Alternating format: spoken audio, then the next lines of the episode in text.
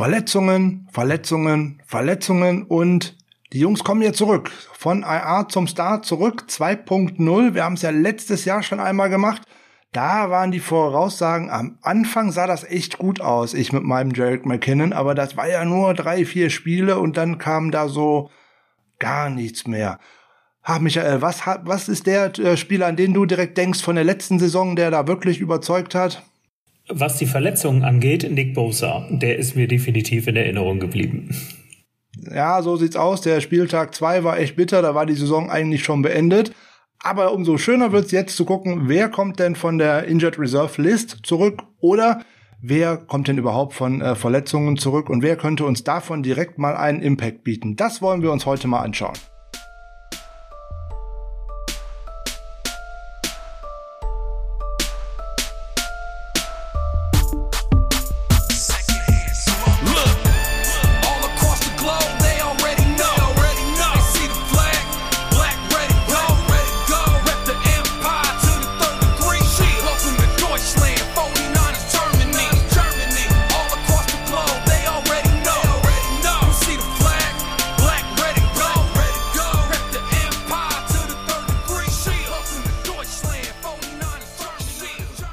Ist Dienstag und Dienstag ist natürlich Niners Huddle Zeit. Wir haben den 13.07.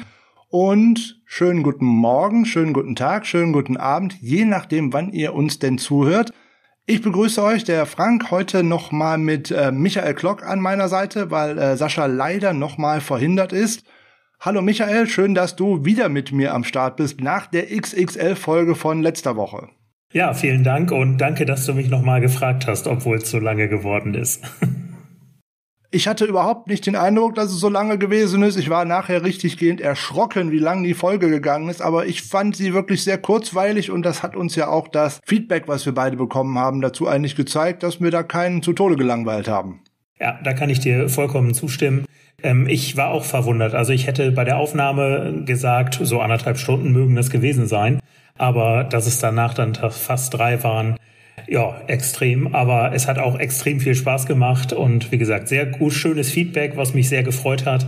Äh, ich habe die Folge dann sogar auf einer etwas längeren Autofahrt äh, noch einmal komplett nachgehört und sie hat mir sogar beim, beim selbst nochmal hören dann noch wieder Spaß gemacht. Also war gelungen, fand ich.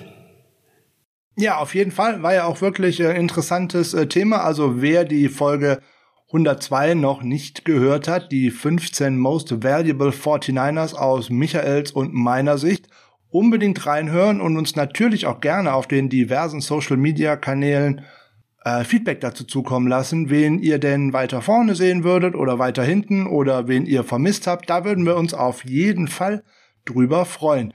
Ja, nochmal hier einen großen Dank an Michael, dass er auch heute zur Verfügung steht, weil er befindet sich gerade auf Fortbildung, also nicht in gewohntem Terrain sozusagen und äh, stellt sich trotzdem zur Verfügung, damit wir euch wieder eine schöne Folge präsentieren können. Ja, sehr gerne. Ähm, ich hoffe, man hört es nicht, aber ich muss heute dann mal nicht mit meinem gewohnten Mikrofon aufnehmen. Ähm, ja, ich hoffe, das WLAN hier im Hotel in Travemünde hält durch und äh, ich bin guter Dinge. Bisher hat es zumindest in unserem Vorgespräch schon mal alles wunderbar funktioniert und ich hoffe auch die Soundqualität ist in Ordnung. Da gehen wir von aus. Und dann würden wir doch sagen, möchtest du eigentlich noch was loswerden, zum Beispiel zur Downset Talk Football Bundesliga, die ja Fantasy Bundesliga, die ja dann jetzt auch demnächst wieder losgeht. Du kannst uns auch gerne noch als kleine Werbeplattform benutzen. Ja, wenn du das erlaubst, dann will ich das natürlich gerne machen. Ja, es ist tatsächlich so, dass es jetzt äh, demnächst wieder losgeht. Ähm, zur Information für diejenigen, die von der Downset Talk Fantasy Football Bundesliga noch nichts gehört haben.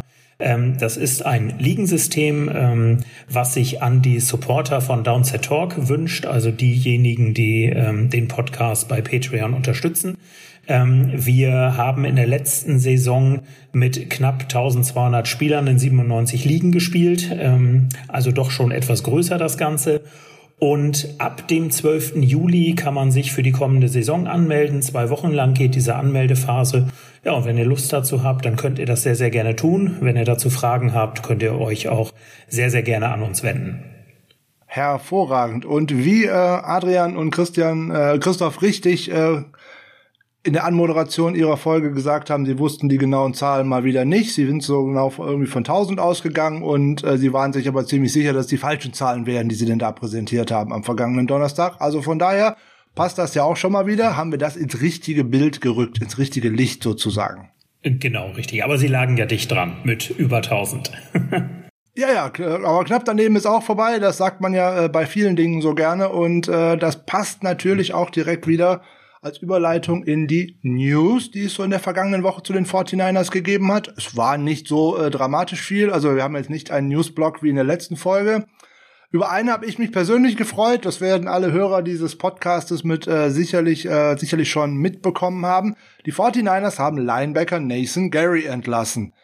Ja, ähm, über die Verpflichtung hatte ich mich schon nicht sonderlich gefreut. Ähm, über die Entlassung, ja gut, es ist gemein, wenn man sich über die Entlassung eines Menschen freut, aber ähm, ganz ehrlich, auf dem Footballfeld für die 49ers hätte ich den ungern gesehen und ähm, die Gründe sind äh, seine Anfälligkeit äh, in Coverage und dass ich einfach nicht verstehe, warum man ihn überhaupt äh, verpflichtet hat. Hätte äh, ohnehin nicht dramatisch viel verdient, ähm, 990.000 Base Salary, also äh, hätte einen Qualifying Contract, hätte also auch nur mit 850.000 gegen äh, Salary Cap gezählt. Kein äh, garantiertes Geld in dem Vertrag, also durch die Entlassung kein Dead Money, also kein Verlust für die 49ers. Fraglich ist eigentlich nur, warum entlässt man einen Spieler zwischen den äh, OTAs und dem Training Camp. Aktuell verdienen die sowieso nichts, weil in der NFL ja bezahlt wird nach Game Checks, also die 990.000, die er verdient hätte, geteilt durch äh, 17 jetzt in der kommenden Saison und dann wird eben tatsächlich pro Spiel dort ausbezahlt. In der Offseason gibt es tatsächlich nur Aufwandsentschädigung, also sprich Anreise, eventuell Hotel und so ein bisschen was an Verpflegung. Also das ist dagegen wirklich verschwindend gering. Und ähm, ja, wenn man jetzt direkt einen korrespondierenden Roster-Move bekannt gegeben hätte, also die Verpflichtung eines anderen Spielers, hätte ich es noch verstehen können. Ansonsten, ähm, tja, vielleicht folgt da ja auch in den kommenden Tagen etwas dazu. Michael, wie ist deine Meinung zu Nathan Gary? Ja, also ich kann dir nur zustimmen. Ich wundere mich nur, warum du jetzt nicht noch irgendwie so schön äh, Partymusik eingespielt hast, als du das verkündet hast. Weil äh, du ja immer schon gesagt hast, du kannst es eigentlich überhaupt nicht nachvollziehen, äh, warum man ihn überhaupt verpflichtet hat. Ähm, ja, warum man ihn jetzt verpflichtet, äh, entlassen hat, kann ich halt auch nicht sagen. Ich hätte jetzt eigentlich auch gedacht, dass dann äh, in unmittelbarer Nähe zu dieser Entlassung dann noch die Mitteilung kommt, dass man jemand anders aufgenommen hat. Aber wir werden uns da wohl überraschen lassen müssen, ob da vielleicht jetzt noch irgendwas kommt oder ob da vielleicht was vorgefallen ist, wissen wir alle nicht. Genau. Nee, das wissen wir nicht. Das hat keiner gesagt, nur dass man ihn entlassen hat. Wer definitiv nicht zurückkommen wird, ist äh, Joe Walker, der ja in der vergangenen Saison auch als äh, Linebacker mehrfach im Einsatz war. Der ist ja bei einem anderen Team untergekommen. Vielleicht öffnet dies ja sogar noch die Tür für unseren Marken Sacha. Da würden wir uns ja sehr drüber freuen. Auf jeden Fall. Selbstverständlich. Viele haben natürlich jetzt direkt wieder vermutet, ah, da ist wieder so ein Trade-Gerücht aufgekommen. Irgendein Spieler ist mal wieder an sein Team herangetreten, weil er unzufrieden ist und möchte getradet werden. Und da hat man dann direkt gedacht, oh, wenn die 49ers jetzt direkt einen Rosterplatz freimachen, dann muss man doch eigentlich direkt äh, schon mit der Ankunft von äh, Ninkeel Harry, dem äh, Wide Receiver von den New England Patriots, äh, rechnen sozusagen, rollt schon mal den roten Teppich aus, der landet gleich. Ähm, aber Michael, ich glaube, so einfach ist die Nummer nicht. Nein, das glaube ich nicht. Das ist keine äh, Off-Season-Verpflichtung, die man mal eben so macht, um dann ein bisschen im Trainingcamp zu gucken, um dann gegebenenfalls sofort wieder zu entlassen. Äh, ich kann mir vorstellen, dass die äh, Patriots da auch einen gewissen Preis aufrufen werden und ähm, ja, da weiß ich nicht, ob man das bezahlen muss. Schließlich haben die 49ers äh, den guten ja schließlich auch mal mit einem Erstrunden-Pick, gut, Ende erste Runde, aber First-Round-Pick ist First-Round-Pick, ähm, tatsächlich zu den Patriots geholt kommt ja auch von Arizona State und war da ja auch ein Mannschaftskamerad von ähm, Brandon Ayuk, also die kennen sich. Jetzt macht man wieder daraus, dass weil John Lynch und auch Adam Peters damals an dem Pro Day von ihm gewesen sind, dass die 49ers wohl so großartig an ihm, in, an ihm interessiert sein sollen. Rein gehaltstechnisch, ne, für die nächsten zwei Jahre würde er 1,4 beziehungsweise 1,8 Millionen nur kosten. Das sähe ja ganz gut aus. Das wird man hervorragend in den Salary Cap mit einbringen können. Aber was möchten die Patriots denn als Gegenwert haben? Und vor allem, was wäre er wert? Also nach meiner Ansicht hat er in den ersten beiden Jahren äh, ziemlich enttäuscht, wenig auf dem Feld gestanden. hat nur 55 Prozent seiner Pässe in der NFL gefangen. 45 Receptions in zwei Jahren ist jetzt nun auch nicht wirklich viel und 9,2 äh, Yards pro Reception, da holst du auch keinen mit vom Baum runter. Ja, puh, warum könnten die 49ers an ihm interessiert sein? Warum könnte auch Kyle Shanahan an ihm interessiert sein? Naja, wir müssen ja nur schauen, welche Namen rufen wir denn auf bei uns im Wide Receiver Core. Wir sprechen über Debo Samuel und Brandon Ayuk und danach ist alles offen. Wir sprechen dann über Richie James, Jalen Hurd, Mohamed Sanu, Jawan Jennings, River Crawcraft, Trent Sherfield und was weiß ich nicht noch irgendwen. Hm, wäre er ein Upgrade über einige von diesen Spielern? Womöglich. Aber wie gesagt, was will man abgeben? Man hat sich schon nicht in den Mohamed, ähm, nicht in den Mohamed, in den Julio Jones Trade eingemischt weil man hätte ja weiteres Draftkapital abgeben müssen und die 49ers haben davon schon einiges abgegeben, nämlich für Trey Lance. Ich kann mir kaum vorstellen, dass man einen Zweit- oder Drittrunden-Pick jetzt noch weiterhin abgibt, weil man muss das Team auch in den kommenden Jahren einfach weiter günstig halten. Und das mache ich halt nur über diese Draft-Picks. Und wenn ich schon keinen First-Round habe, kann ich den Rest dahinter eigentlich nicht einfach so verschleudern, insbesondere wo ich mir gar nicht sicher bin, Kriegt der die Karrierekurve in der NFL noch einmal oder war das auch so ein One-Year-Wonder auf dem College und kann es nachher in der NFL tatsächlich auch nicht auf die Bahn bringen? Weil man kann ja sagen, er ist groß, ja, er ist kräftig, ja, er ist nicht langsam, aber er ist auch nicht schnell. Also das ist eigentlich wieder so ein Spieler, der fällt für mich in die Kategorie, der kann vieles, aber nichts richtig gut. Und ich glaube, das ist das, was ihm auf dem Top-Level einfaches Genick bricht. Ja, das glaube ich auch. Ähm ich denke, wenn der Preis fallen sollte, so in die vierte, fünfte Runde, was ich nicht glaube, ähm, dann kann man tatsächlich mal darüber nachdenken, weil er dann äh, auch äh, vom Preis gesehen her schon ein Upgrade wäre. Aber ich glaube nicht, dass wir dahin kommen. Ich schätze, dass die Patriots das Glück haben werden, dass sich irgendjemand finden wird, der einen Drittrunden-Pick zahlt oder sie behalten ihn einfach. Ja, das glaube ich auch. Nur weil ein Spieler einen Trade anfragt, heißt das ja nicht unbedingt, dass der auch tatsächlich stattfindet. Ja, was viele mit Sicherheit gesehen haben, ist ein Video, äh, was total äh, viral gegangen ist, äh, wo ein gewisser Football-Coach einen Football geworfen hat. Und zwar von dem äh, einen Haus, von dem Dach des einen Hauses zum anderen und dort einen Pizzaofen äh, getroffen hat. Die Rede ist von Kyle Shanahan. Wo war er denn da gerade? Das ist ja vielleicht noch viel interessanter als das eigentliche Video. Er war bei unserem ehemaligen Left Tackle zu Besuch, nämlich bei Joe Staley. Und was hat er da gemacht? Er hat dem guten Joe Staley eigentlich gesagt, dass er ihn um gerne, sehr, sehr gerne irgendwie im Rahmen als Assistant Coach in seinem Coaching Staff hätte. Das finde ich eine total tolle Aussicht, wenn man ähm, so einen verdienten Spieler und auch so einen Publikumsmagneten ähm, tatsächlich wieder in so einen Staff hineinbringen könnte. Und ich glaube, was der an Erfahrung aus dieser Liga einfach mitbringt, wenn man schon gesehen hat, auch welchen Impact der auf andere Spieler in dieser Line hatte, wenn man den als Assistant Coach dabei hätte, das wäre mit Sicherheit nicht so ganz verkehrt.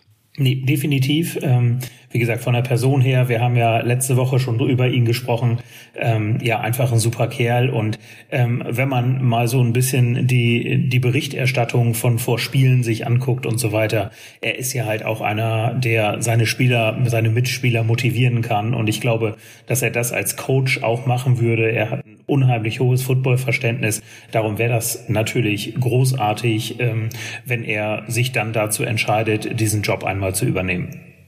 Ja, aber im Moment ist er noch nicht bereit. Das hat er jedenfalls gesagt. I'm not ready to do the coaching thing yet. Er freut sich total, dass er mit seiner Familie und seinen beiden Töchtern Zeit verbringen kann. Das war ja nur auch der Grund, äh, warum er aufgehört hat. Und naja, vielleicht warten wir noch mal bis zum kommenden Sommer oder den Sommer danach. Und äh, Joe Staley wird auf jeden Fall in San Francisco sicherlich mit offenen Armen begrüßt werden. Definitiv und ähm, ja, er war ja auch immer bei uns und ähm, da glaube ich auch, hat er auch dann eine glorreiche Zukunft vor sich. Ich freue mich drauf. Auf jeden Fall. So, das war jetzt schon der Newsblock. Mehr gab's tatsächlich nicht. Das ist doch auch mal ganz schön. Ja, jetzt widmen wir uns einem Thema, was am Anfang echt uncool ist, nämlich Verletzungen. Verletzungen, Verletzungen, Verletzungen und man kann es gar nicht oft genug noch sagen, Verletzungen. Wenn man sich die Liste der Spieler anschaut, die seit 2017, weiter zurück habe ich schon gar nicht geguckt, sich alleine im Training bei den äh, 49ers verletzt haben. Ich lese die einmal so kurz vor, dann wird man schon denken, ach du Schande, das ist aber nicht so lustig. Wir fangen mal an mit einer äh, Beinverletzung von dem Guard äh, Jeremy Sutter, nicht so wichtig vielleicht. Eric Reed mit einer schweren Knöchelverletzung, Jimmy Gilbert, gerissenes Kreuzband, Jack Whiskey Tart, Rippenverletzung, DeForest Buckner, schwere Knöchelverletzung, Malcolm Smith, der den Brustmuskel gerissen hatte und eigentlich für die 49ers nie aufs Spielfeld gekommen ist, Zach Franklin, auch der Knöchel, Ruben Foster, der hatte eine Schultergelenks-Eckprellung und musste ein paar Spiele aussetzen, Dakota Watson mit einer Leistenverletzung eine ganze Zeit raus, Richard Sherman mit äh, Hamstring-Verletzung, also Oberschenkelverletzung, Jarek McKinnon, Torn, äh, Torn ACL, also Kreuzbandriss, Matt Breeder, der sich auch mal den Brustmuskel gerissen hat in einem Training, Jimmy Ward mit dem gebrochenen Schlüsselbein, Capron Lewis Moore mit einer Leistenverletzung, K1 Williams mit einer äh, Knieverletzung, Nick Bosa in seiner ersten Saison auch mit einer Knöchelverletzung, die ihn das ganze Camp gekostet hat, Quan Alexander mit dem äh, gerissenen Bizeps, Richie James mit äh, gebrochenen Knochen, DJ Reed auch mit Brustmuskelriss, Chris Finke, wo man nicht so genau weiß, es waren wohl diverse Verletzungen, Jalen Hurt, ähm, Kreuzbandriss, Ben Garland, Knöchelverletzung, DJ Jones, Schulterverletzung, Brandon Ayuk, Oberschenkelverletzung, Hamstring, Ross Reynolds, schwere Knieverletzung, Jason Verrett, Hamstringverletzung, Dee Ford mit einer Nackenverletzung, Jawan Jennings, Hamstring-Verletzung, die ihn die ganze Rookie-Saison gekostet hat. Tom Compton äh, mit einer Concussion in einem Walkthrough. Also das ist die mhm. lustigste Verletzung überhaupt aus meiner Sicht. Ja, fragt man sich, wie sowas passieren kann, richtig. Genau, und dann noch die drei, die jetzt da hinzugekommen sind. Äh, Jeff Wilson mit dem ähm, kaputten Meniskus, äh, Tavarius Moore mit dem Achillessehnenriss und Justin School mit einem Kreuzbandriss. So, einmal durchatmen, weil das waren nur die Verletzungen seit 2017 im Training. Nur im Training. Das ist natürlich schon eine, eine Nummer, die ist echt übel. Und dann gibt's ja in der NFL nichts zu, wo es nicht auch Statistiken zu gibt. Na, die Jungs von Football Outsiders haben da mal sowas gerechnet, äh, wo denn das ein oder andere Team liegt Adjusted Games Lost haben sie diese Kategorie genannt, nämlich wo sie Verletzungen mit eingerechnet haben. Und ähm, da ist jetzt auch bei 2020 die Covid-19-Ausfälle mit drin. Die 49ers liegen da mit 166,6. Überraschenderweise auf welchem Platz, Michael? Wahrscheinlich auf der 1. Richtig, es folgen die New England Patriots mit 134,8, äh, die Eagles mit 128,1, die Jets mit 123,9 und die Cowboys mit 118,5. Es ist jetzt irgendwie nicht überraschend, dass keines dieser, Play äh, dieser Teams es in die Playoffs geschafft hat. Und ähm, ja, es gibt nur eine einzige Mannschaft, die in den letzten 20 Jahren mehr dieser Adjusted Games Lost in dieser Statistik aufzuweisen hat. Das sind nämlich die 2016er Chicago Bears. Die hatten einen 171,6, also nochmal um 5 rauf. Und die Bears sind da 3 zu 13 gegangen in diesem Jahr. Ui, also dafür haben wir in der letzten Saison ja, eigentlich sogar noch äh, zu viel gewonnen, in Anführungszeichen, aber ähm, ja. Nächste Statistik auch wieder äh, von äh, Football Outsiders, die hat äh, David Lombardi in, von The Athletic noch äh, zitiert. Über die letzte Spielzeit liegen die 49ers mit 26,7 in einer etwas anderen Metrik ähm, auf Platz zwei. Da liegt nur Washington davor. Also egal, was ich da jetzt ranziehe, das Ganze wird irgendwie nicht schöner und äh, es zieht sich ja wie so ein ähm, roter Faden durch die letzten Jahre und ähm, die 49ers hatten 17 Spieler in der 2018er Kampagne, die zum Beispiel eine lange Zeit auf der Injured Reserve List verbracht haben und jetzt war die letzte Saison nicht so besonders aussagekräftig, weil ja auch immer noch die Covid-19 Fälle dazukommen und weil es ja auch immer diese Short Terms gab, also sprich drei Wochen nur drauf und dann konntest du den Spieler wieder reaktivieren. Das geht ja sonst gar nicht, weil sonst sind hier eigentlich immer erstmal acht Spiele daraus und äh, man kann auch nur drei Spieler davon wieder zurückholen. Ja, letzte Saison sah es dann so aus, dass man insgesamt 32 Spieler zeitweise oder auch längere Zeit auf der Injured Reserve List hatte hat natürlich große Auswirkungen gehabt. Wir denken alleine mal nur an die ersten beiden Partien zurück der Letz des letzten Saison, nämlich ähm, einmal im ersten Spiel zu Hause gegen die Cardinals ist George Kittle schon äh, verletzt worden oder hat sich verletzt. Und dann kommt das Spiel bei den New York Jets, wo erst Nick Bosa rausgeht, wo zwei Snaps später Solomon Thomas rausgeht, wo äh, in der Halbzeit Jimmy Garoppolo raus muss und, und, und, und. Äh, Raheem Mostert musste äh, aus, konnten aus der Halbzeit nicht mehr rauskommen. Tevin Coleman konnte zwar nochmal zurückkehren, war aber danach auch wochenlang raus. Also da war die Saison eigentlich schon gelaufen. Und das tat doch echt weh. Und jetzt fragt man sich, was tun denn die 49ers äh, dagegen? So, erste Maßnahme zum Beispiel, um mal im Training Concussions und dergleichen zu verhindern, ist, dass bei Offensive und Defensive Linemen noch ein extra Helm jetzt eingesetzt worden ist, so ein extra protektiv noch verstärkter Helm. Der hat noch so Soft Paddings außenrum, um die äh, Möglichkeit und die Gefährlichkeit dann immer noch weiter zu vermindern. Und ähm, ja, die zweite Maßnahme, die man gemacht hat, man hat geschaut, was für Spieler verpflichte ich denn jetzt? Man hat jetzt mal Spieler verpflichtet, die tatsächlich viel auf dem Feld gestanden sind. Ich habe jetzt mal mehr zwei Beispiele rausgesucht. Der erste wäre äh, Defensive End äh, oder Linebacker, wie man das jetzt sehen möchte, äh, Samson Ebukam, weil der hat in vier Jahren NFL von 64 möglichen Spielen bei wie vielen auf dem Feld gestanden? 64. Also das ist eine Quote, das hat in, bei den 49ers nicht so viele Leute geschafft in den letzten Jahren. Gleiches gilt für äh, Draft-Pick äh, Diomodor Lenoir. Der hat auch in vier Spielzeiten am College nicht eine einzige Partie verpasst. Gleichzeitig, die 49ers hatten ja mal kurzzeitig Marquise Lee unter Vertrag, den Wide Receiver. Der sah wohl in einem, ähm, naja, in einem Probetraining in Anführungszeichen recht gut aus. Man hat ihn aber entlassen. Und jetzt ist inzwischen auch herausgekommen, warum. Weil er anschließend, als die OTAs begannen, nicht mal eine Trainingseinheit durchhalten konnte. Das ist schlecht. Hm, scheint mir die richtige ähm, ja, scheint mir die richtige Entscheidung äh, gewesen zu sein. Ja. Und auch bei den Rookies, auf welche die 49ers denn äh, es jetzt gesetzt haben, wenn man sich da anschaut, wie viele Spiele die in den letzten zwei Spielzeiten gemacht haben, sieht das schon so ein bisschen danach aus, als ob man sich da mal nicht an Trent Balky orientiert hat und nicht nach ACLs gesucht hat, sondern eher nach Spielern, die tatsächlich auf dem Spielfeld stehen. Denn bei Trey Lance waren es in den letzten zwei Jahren 17 Spiele, die möglich gewesen wären und bei 17 war er dabei. Bei Aaron Banks waren es 25 und er war in 25 dabei. Trey Sermon 17 von 22, Ambry Thomas 26 von 26. Da geht es allerdings um 2018 und 2019, weil äh, Thomas 2020 äh, die Saison nicht gespielt hat. Nicht wegen Verletzung, sondern er hat den Opt-out gezogen.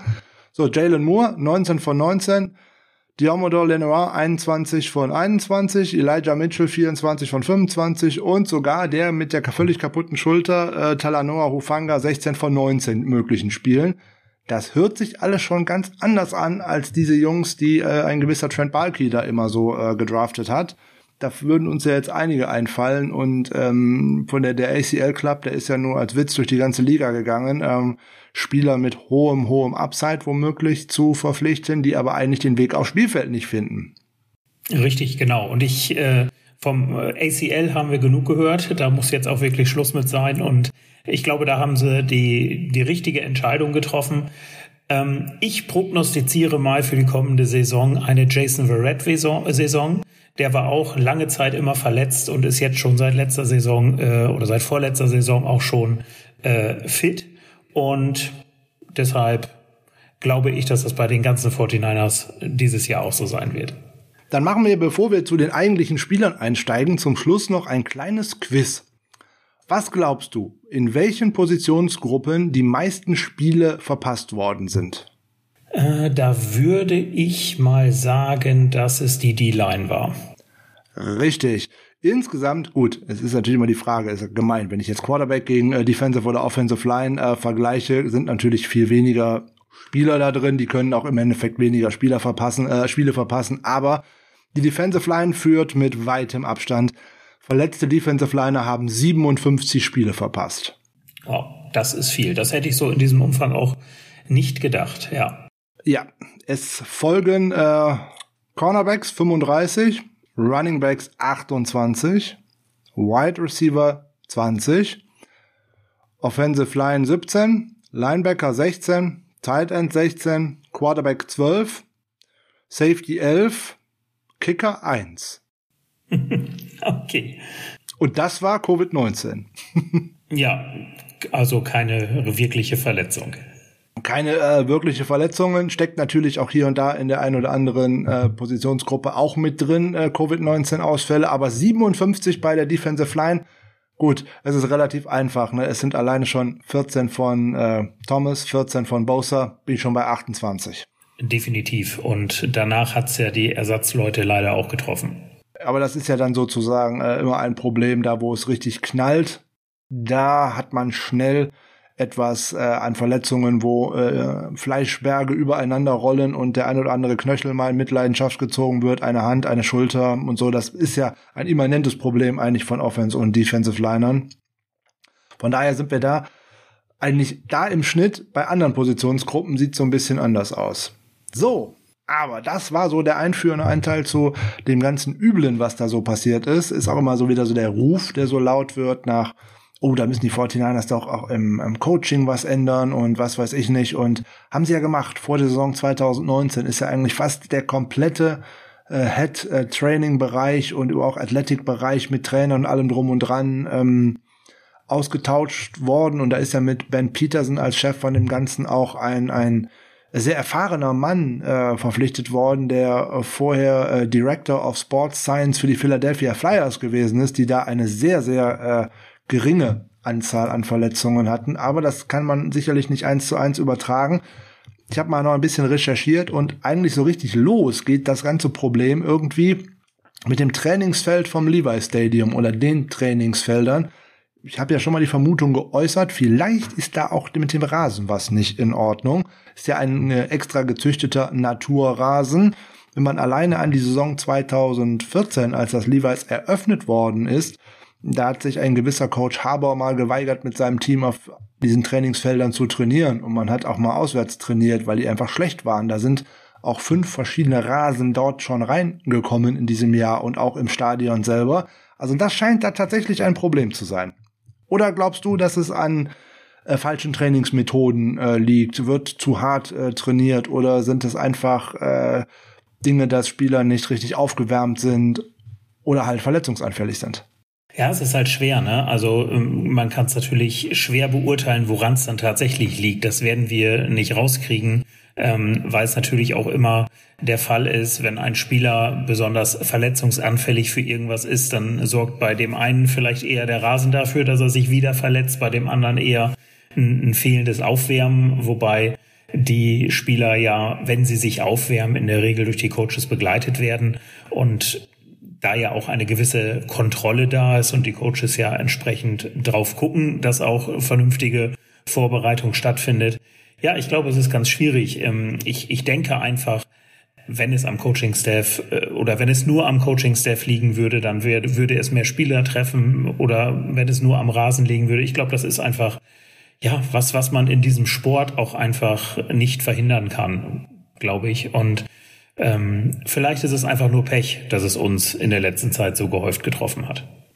Dann gehen wir jetzt, glaube ich mal, hoffentlich von Pech aus und hoffen, dass sich das Pech für uns mal wieder in Glück verwandelt. Sonst sind wir bei so einem schönen Spruch von einem ehemaligen Fußballspieler, Jürgen Wegmann hieß er, glaube ich.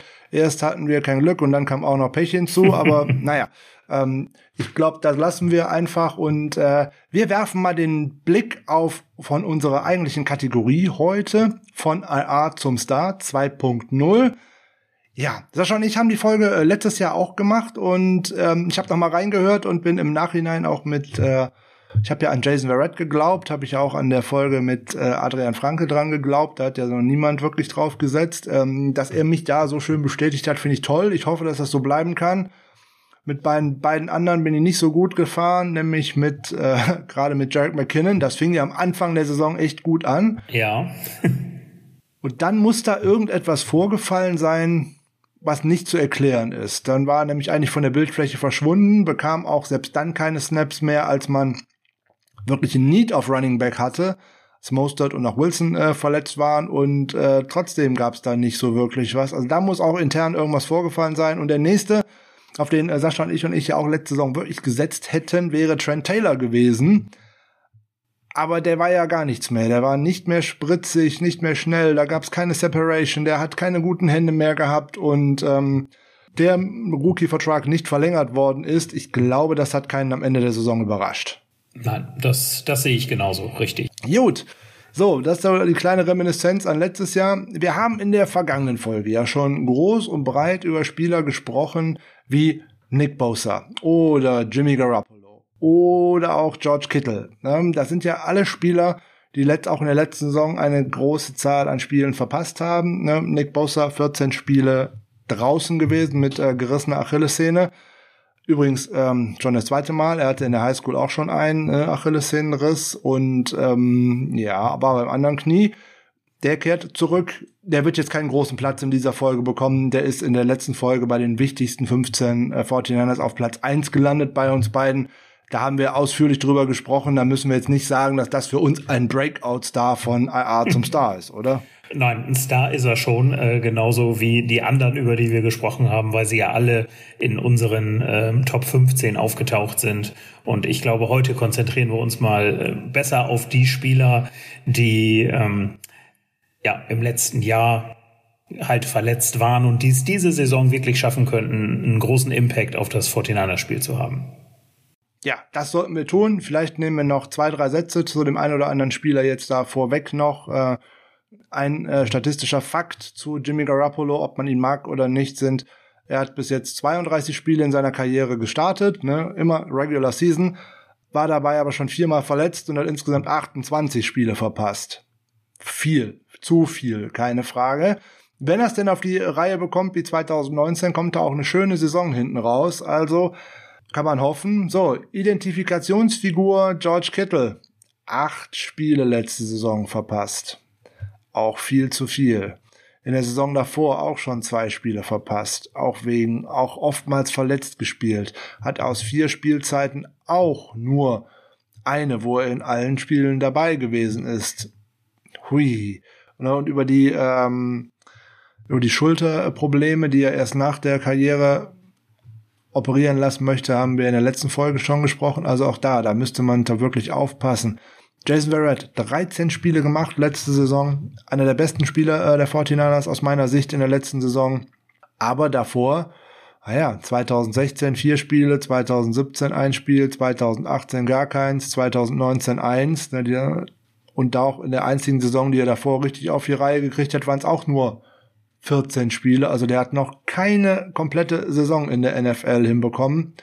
K1 Williams, den ich ja auch mit bei mir in den ähm, Top Ten drin hatte. Ui, da ist es auch so einiges dabei. Letzte Saison acht Spiele verpasst, großen Teil der Vorbereitung verpasst und ähm, seitdem er in der Liga ist, auch noch nicht eine Saison mit einem vollen, in einer vollen Saison.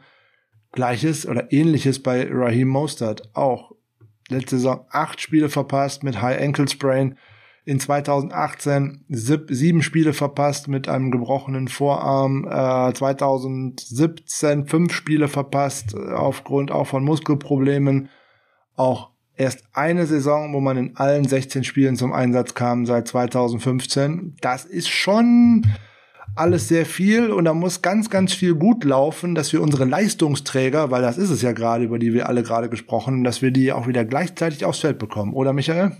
Ja, definitiv. Aber darüber haben wir uns ja in der letzten Folge auch schon unterhalten, dass wir jetzt mal abgesehen vielleicht von der Quarterback-Position, aber auf allen Positionen uns auch so verstärkt haben, dass es jetzt durchaus auch die Möglichkeit gibt, die Spieler mal zu schonen. Ich denke da insbesondere an George Kittle. Das heißt, die dann auch mal rauszunehmen, sodass sie nicht jeden Snap spielen müssen. Und ich glaube, wir sind uns alle darüber einig, je öfter ich an der Seitenlinie stehen kann, desto weniger ist die Chance, dass ich mich verletze. Das sollte man eigentlich so annehmen, ja. Ähm, da muss man natürlich hier und da auch, wie wir schon in der letzten Folge gesagt haben, die Spieler ein bisschen einbremsen, weil es geht halt nicht, dass wenn ein Spiel gewonnen oder so Gott nicht möchte, verloren ist, dass man sich dann noch äh, verletzt, wenn es hinten raus sowieso um nichts mehr geht, wenn ich mit, keine Ahnung, 20 Punkten hinten liege. Oder auch mit 20 Punkten vorne, dann sollte vielleicht ein George Kittle vielleicht mal weniger am Feld stehen und eventuell mal Charlie Werner oder Rost Valley meinetwegen äh, auf dem Feld stehen. Michael Pruitt wird ja, glaube ich, ein großer Blocking-Faktor werden. Auch Verletzungs, auch ein sehr verletzungsanfälliger Job. Also insofern äh, ganz gut, wenn sich da auch mal jemand anders in die Bresche wirft. Auf jeden Fall, das kann ich auch nur direkt dick unterstreichen, zweimal und dann hole ich mir noch einen Highlighter und mache nochmal gelb als Highlight drüber. Ne? Da kann sich auch gerne mal jemand verletzen, der nicht ganz so wichtig ist fürs ganze Team. nach, mög nach Möglichkeit bitte verletzt sich da gar keiner. Das wäre noch viel schöner. Richtig. Ja, Michael, wer ist der erste Spieler, über den wir denn mal sprechen sollten, der in der letzten Saison viel verletzt auf IR gewesen ist und den wir jetzt erwarten könnten, da könnte jetzt ein Impact kommen. Mit wem sollen wir starten?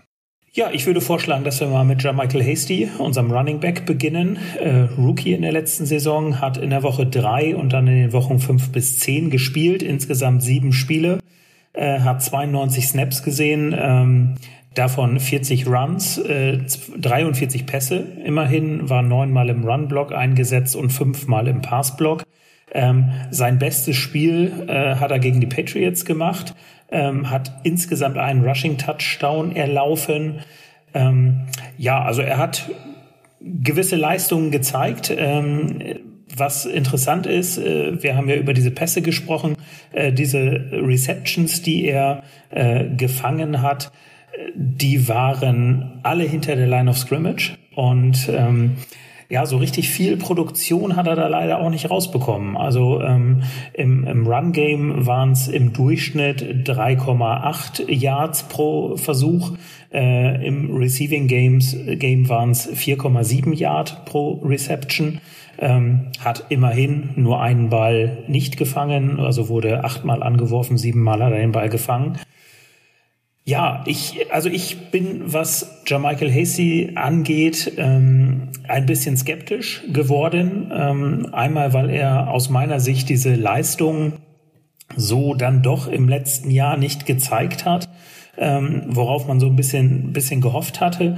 Ähm, ich hatte das Gefühl, als sie ihn gedraftet hatten, dass er einen höheren Impact auf das Spiel haben wird, ähm, was, was aber leider, leider nicht der Fall ist ähm, wenn er dann mal als Vorblocker beispielsweise eingesetzt wurde im Runblock, ähm, war er auch leider eher, eher Mittelmaß. Äh, Im Passblock war es noch ganz in Ordnung, ähm, wurde da aber äh, relativ wenig tatsächlich eingesetzt. Und das, was mich im Grunde so ein bisschen davon abhält, bei ihm jetzt davon auszugehen, dass er es äh, von der IA auf äh, oder als, als Star schafft, ist halt das, dass wir eine riesige Konkurrenz haben ähm, im Running Back Room ähm, und ich glaube, das wird für Jermichael Hasty dieses Jahr tatsächlich ein Riesenproblem werden, es überhaupt auf den 53er Roster zu schaffen, ähm, weil er halt auch leider in dieser Rookie-Saison, auch in den Spielen, wo er dann gespielt hat, leider nicht so richtig viel überzeugt hat. Ja, da hast du ganz viel Richtiges gesagt. Ähm, ich mag den Typen. Ähm, der UDFA war es ja, man hat ihn verglichen mit Justin Fawcett. Hm, habe ich gedacht, als ich das gelesen habe. Ja, okay, äh, kann ich verstehen.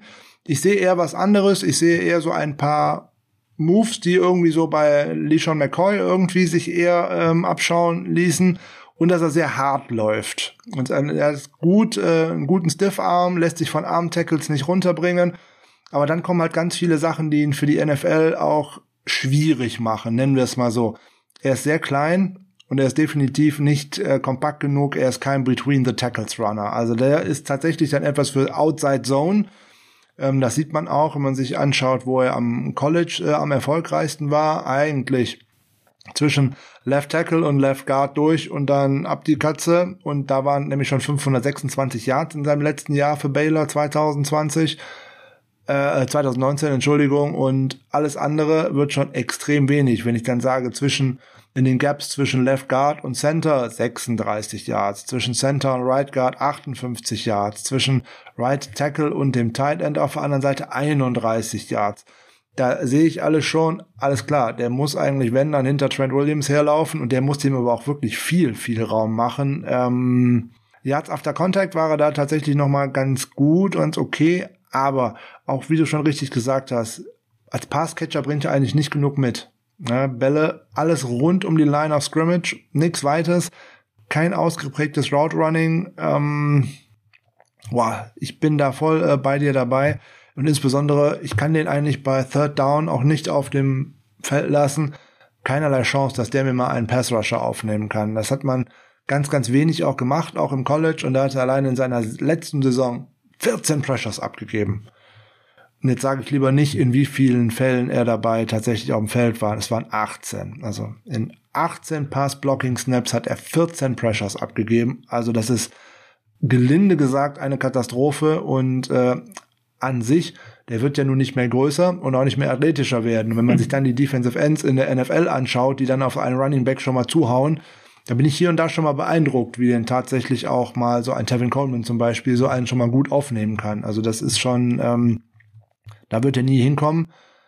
Ja, du hast vollkommen recht. Es wird echt schwer für ihn, äh, auf den 53er zu kommen. Selbst mit der Verletzung von äh, Jeff Wilson kann ich mir kaum vorstellen, dass ähm, Jermichael Hasty den 53er schafft und dafür ein Sixth-Round-Pick aus diesem Jahr, Elijah Mitchell zum Beispiel, es nicht schafft. Weil der bringt mir nämlich genau diese ganze Pass-Catching-Sache mit und der bringt mir auch einen äh, Endspeed mit, den Jermichael Hasty nicht hat. So sehr ich den ähm, mag, ich glaube nicht, dass er unser Breakout-Spieler aus äh, unserer Auswahl heute sein wird. Ich hoffe, dass er es zumindest auf äh, die Practice Squad äh, schaffen könnte. Weil Running Backs verletzen sich immer mal und dann muss er gucken, wenn er an dem richtigen Zeitpunkt nochmal die Chance bekommt, ob er dann was zeigen kann. Ja, da bin ich ganz bei dir. Also wenn man sich den Running Back mal anguckt, so wie ich ihn jetzt mal prognostiziere, sind das Raheem Mostert, Trey Sermon, Wayne Goldman, Elijah Mitchell und natürlich müssen wir auch Kyle Juszczyk mit dazu zählen. Ähm, ja. Das sind also fünf und ich glaube wirklich nicht, dass man mit sechs Running Backs in die Saison geht.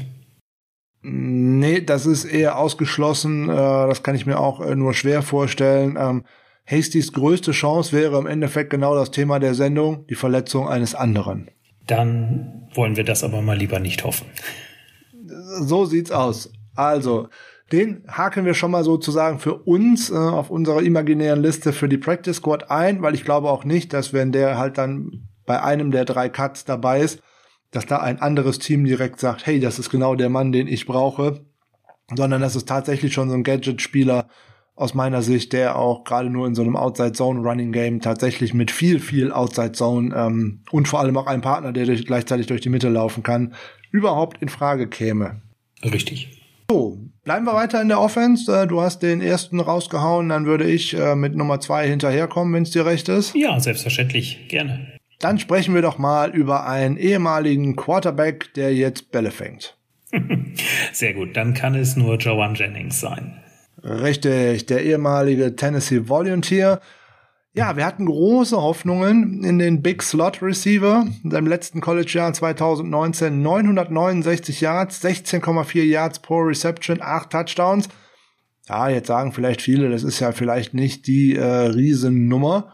Boah, das mag sein, aber ich liefere die Riesennummer äh, gleich nochmal nach und dann weiß man direkt, warum man den gerne in einem Shanahan-Scheme äh, haben möchte. Forced Missed Tackles 30. Nationwide Number One.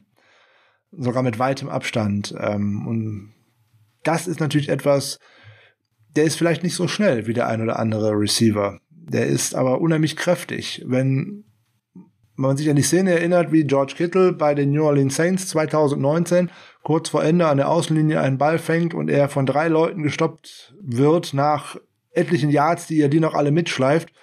So sieht es eigentlich bei Jawan Jennings aus, beziehungsweise sah es im College aus. Ein Gegenspieler stoppt den eigentlich erstmal nicht. Da braucht man tatsächlich einen zweiten und einen dritten. Und ähm, ist unheimlich schade, dass der sich eine sehr, sehr hartnäckige Oberschenkelverletzung zugezogen hat, schon im Training Camp und dann deswegen die ganze Saison letztes Jahr nicht auf dem Feld stand. Ja, das ist wirklich schade, weil den hätten wir gut gebrauchen können und er hätte sich da auch schon in Stellung bringen können. Dann hätten wir vielleicht nicht so sehr daran zweifeln müssen, wer wird denn jetzt eigentlich unsere Nummer drei, beziehungsweise wer wird denn unser Slot Receiver überhaupt? Jetzt ist der im Draft letztes Jahr äh, bis in die siebte Runde gefallen. Die 49ers haben an 217 zugeschlagen. Auf dem großen Pro Football Focus Big Board stand er vor dem Draft in der früheren Version sogar mal auf Rang 60, aber in der letzten Version vor dem Draft sogar auf Position 70 und man hatte ihn für die zweite oder dritte Runde prognostiziert. Und dazu noch, dass er vorher natürlich auch tatsächlich äh, Quarterback gespielt hat und zwar auch nicht wirklich unerfolgreich an der High School. Er ist tatsächlich erst ähm, bei den Tennessee Volunteers umgeschult worden. Ja, da könnte man natürlich auch mal einen Effekt mit hineinbekommen, dass man auch mal das eine oder andere Trickplay mit einem Wide Receiver machen kann, der auch mal richtig guten Ball werfen kann. Haben wir bei den 49ers ja auch recht wenig gesehen in den letzten Jahren. Jetzt ist das natürlich kein Argument zu sagen, den muss ich unbedingt auf dem Feld haben, nur weil der mal einen Ball werfen kann. Nee, nee. Aber so das große und ganze äh, Paket, Big Slot Receiver, insbesondere auch noch ein Ziel für die Red Zone ist, glaube ich, äh, unheimlich wichtig, wenn das Feld kurz wird, ein großes Ziel zu haben, der gute Hände hat, der sich auch mal nicht von dem Gegenspieler direkt äh, aus der Route drängen lässt und, und, und. Dieses Gesamtpaket, das müssen wir aufs Feld bekommen. Ich glaube, das ist ein Spieler, äh, der hoffentlich ein tolles äh, Training Camp hat, weil bei den OTAs sah er wohl ganz gut aus, habe ich viele lobende Worte äh, über ihn gelesen. Und das ist aber der Spieler, der so wirklich diesen einen oder vielleicht auch zwei Schritt nach vorne machen wird, damit wir in diesem Wide Receiver Core hinter Brandon Ayuk und Debo Samuel auch tatsächlich, dass wir daran Freude haben würden. Und Jennings ist da mein Kandidat wirklich, der die Breakout-Saison vor sich hat. Ja, da stimme ich dir vollkommen zu. Also ich hatte mich bei ihm ein bisschen gewundert, ähm, dass es halt diese Oberschenkelverletzung war. Äh, wenn man sich also mit dem Fantasy Football auseinandersetzt, dann liest man häufiger mal Hamstring und ja, dann denkt man sich immer, ja gut, ein, zwei Spiele, vielleicht mal drei, wenn es schlecht läuft, aber wegen so einer Verletzung dann schon auf der IR zu landen, ist schon ja hart. Ähm, aber ich kann dir, ich hab's, ich habe ja unsere letzte Folge gehört, ich habe sehr, sehr häufig gesagt, dass ich dir zustimmen kann. Das äh, kann ich auch nur heute. Ähm, also er hat 412 seiner 500 Snaps im Slot gespielt, ähm, hat da 64 Prozent seiner Bälle gefangen. Ähm, das ist schon natürlich auch eine Leistung, weil in der Mitte des Spielfeldes wissen wir alle, ist es eng und ja, wir haben im Grunde als, als Slot Receiver nicht so wirklich jemanden. Trent Taylor ist ja bekannterweise jetzt in Cincinnati. Und gegebenenfalls haben wir noch einen Spieler, über den wir gleich wahrscheinlich auch noch sprechen werden.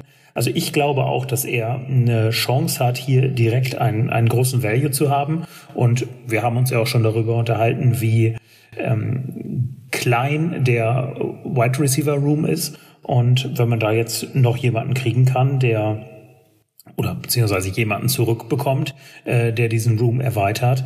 Ähm, und gerade wenn man ihn dann im Slot gut aufstellen kann, er da die Erfahrung hat, äh, finde ich das auf jeden Fall super. Und ich hatte mir das auch aufgeschrieben, dass man ihn als Gadget-Waffe für Trick-Plays dann mal einsetzen kann. Ähm, ja, da bin ich gespannt, äh, was sich Kyle Shanahan einfallen lässt mit ihm. Also ich würde bei ihm tatsächlich auch sagen, dass er in diese Kategorie gehört, dass er tatsächlich von der IA zum Star werden kann. 898 Slot Yards in seiner letzten äh, College-Saison, 30 äh, Forced Miss Tackles, hatte ich vorhin schon gesagt, 8,0 Yards after Catch pro ja. Reception. Da lag er auch äh, knapp an den Top 30 ähm, und aus dem Slot heraus echt schwierig. Und äh, das sind aber alles die Dinge, die ihn eigentlich prädestinieren, um neben Debo Samuel, neben Brandon Ayuk und auch neben George Kittle in dieser Offense funktionieren zu können, weil im Endeffekt sollte er ein Spieler sein wie George Kittle, der wahrscheinlich nur nicht so gut im Blocken ist. Aus ja, meiner Sicht. Bin ich ganz bei dir, auf jeden Fall. Jawohl, also Jawan Jennings, äh, dann für dich sicherlich genau wie für mich auch ein Kandidat, der das 53er Roster doch sicherlich dann wahrscheinlich als, als fünfter oder sechster Wide Receiver, je nachdem wie man die Gruppe so aufziehen möchte, schaffen sollte, oder? Das denke ich auch. Ja, definitiv. Wunderbar, da sind wir da uns schon wieder einig. Wollen wir in der Offense bleiben oder wollen wir mal in die Defense wechseln? Ach, ich würde sagen, wir haben gerade über einen gesprochen. Ich habe ihn mal angemerkt, dann können wir ihn ja vielleicht direkt hinterher schieben. Ja, dann, dann sprech mal los. Ich habe so eine Idee, über wen du sprechen möchtest. Wir sind wieder bei, wahrscheinlich bei den Baylor Bears zum Schluss und dann gucken wir mal. Ja, da hast du vollkommen recht. Und es geht um einen Drittrunden-Pick in 2019. Da brauche ich jetzt kein Quiz mit dir spielen. Du weißt sofort, wer gemeint ist. Äh, ja, er passt leider auch vom Nachnamen her ein bisschen äh, in diese Sendung rein. Äh, Jalen Hurd. Ähm, ja, hat für die 49ers ja nie gespielt, also kein Regular Season Spiel. Ähm, Wir erinnern uns alle an das Preseason Game gegen die Cowboys in äh, 2019, wo er seine äh, zwei Touchdowns ähm, gemacht hat und im Grunde die ganze Fangemeinde gehypt war. Aber danach gab es dann die Stressfraktur im Rücken. Ähm, danach gab es den äh, ACL-Tier. Da musst du mir jetzt noch mal helfen. Ich habe nämlich immer ein bisschen das Problem mit äh, mit diesen englischen Bezeichnungen. Ich kriege das immer durcheinander. Äh, ist das der Meniskus oder ist das die Achillessehne bei ihm? ACL ist der Kreuzbandriss. Okay, das ist der Kreuzbandriss. Ja, genau. Okay, alles klar. Den hat er sich dann ja im August 2020 zugezogen. Ja, was soll man sagen? Also ähm, seine seine Stats im, im 2018 im College-Jahr äh, in Baylor sahen wirklich super aus, äh, das muss man sagen. Äh, hat äh, 102 von 194 Bällen gefangen, ähm, 679 Yards after Catch. Das ist einer der Gründe, weswegen man ihn wahrscheinlich geholt hat, ähm, weil das ja im 49er Scheme eine ganz erhebliche Rolle spielt.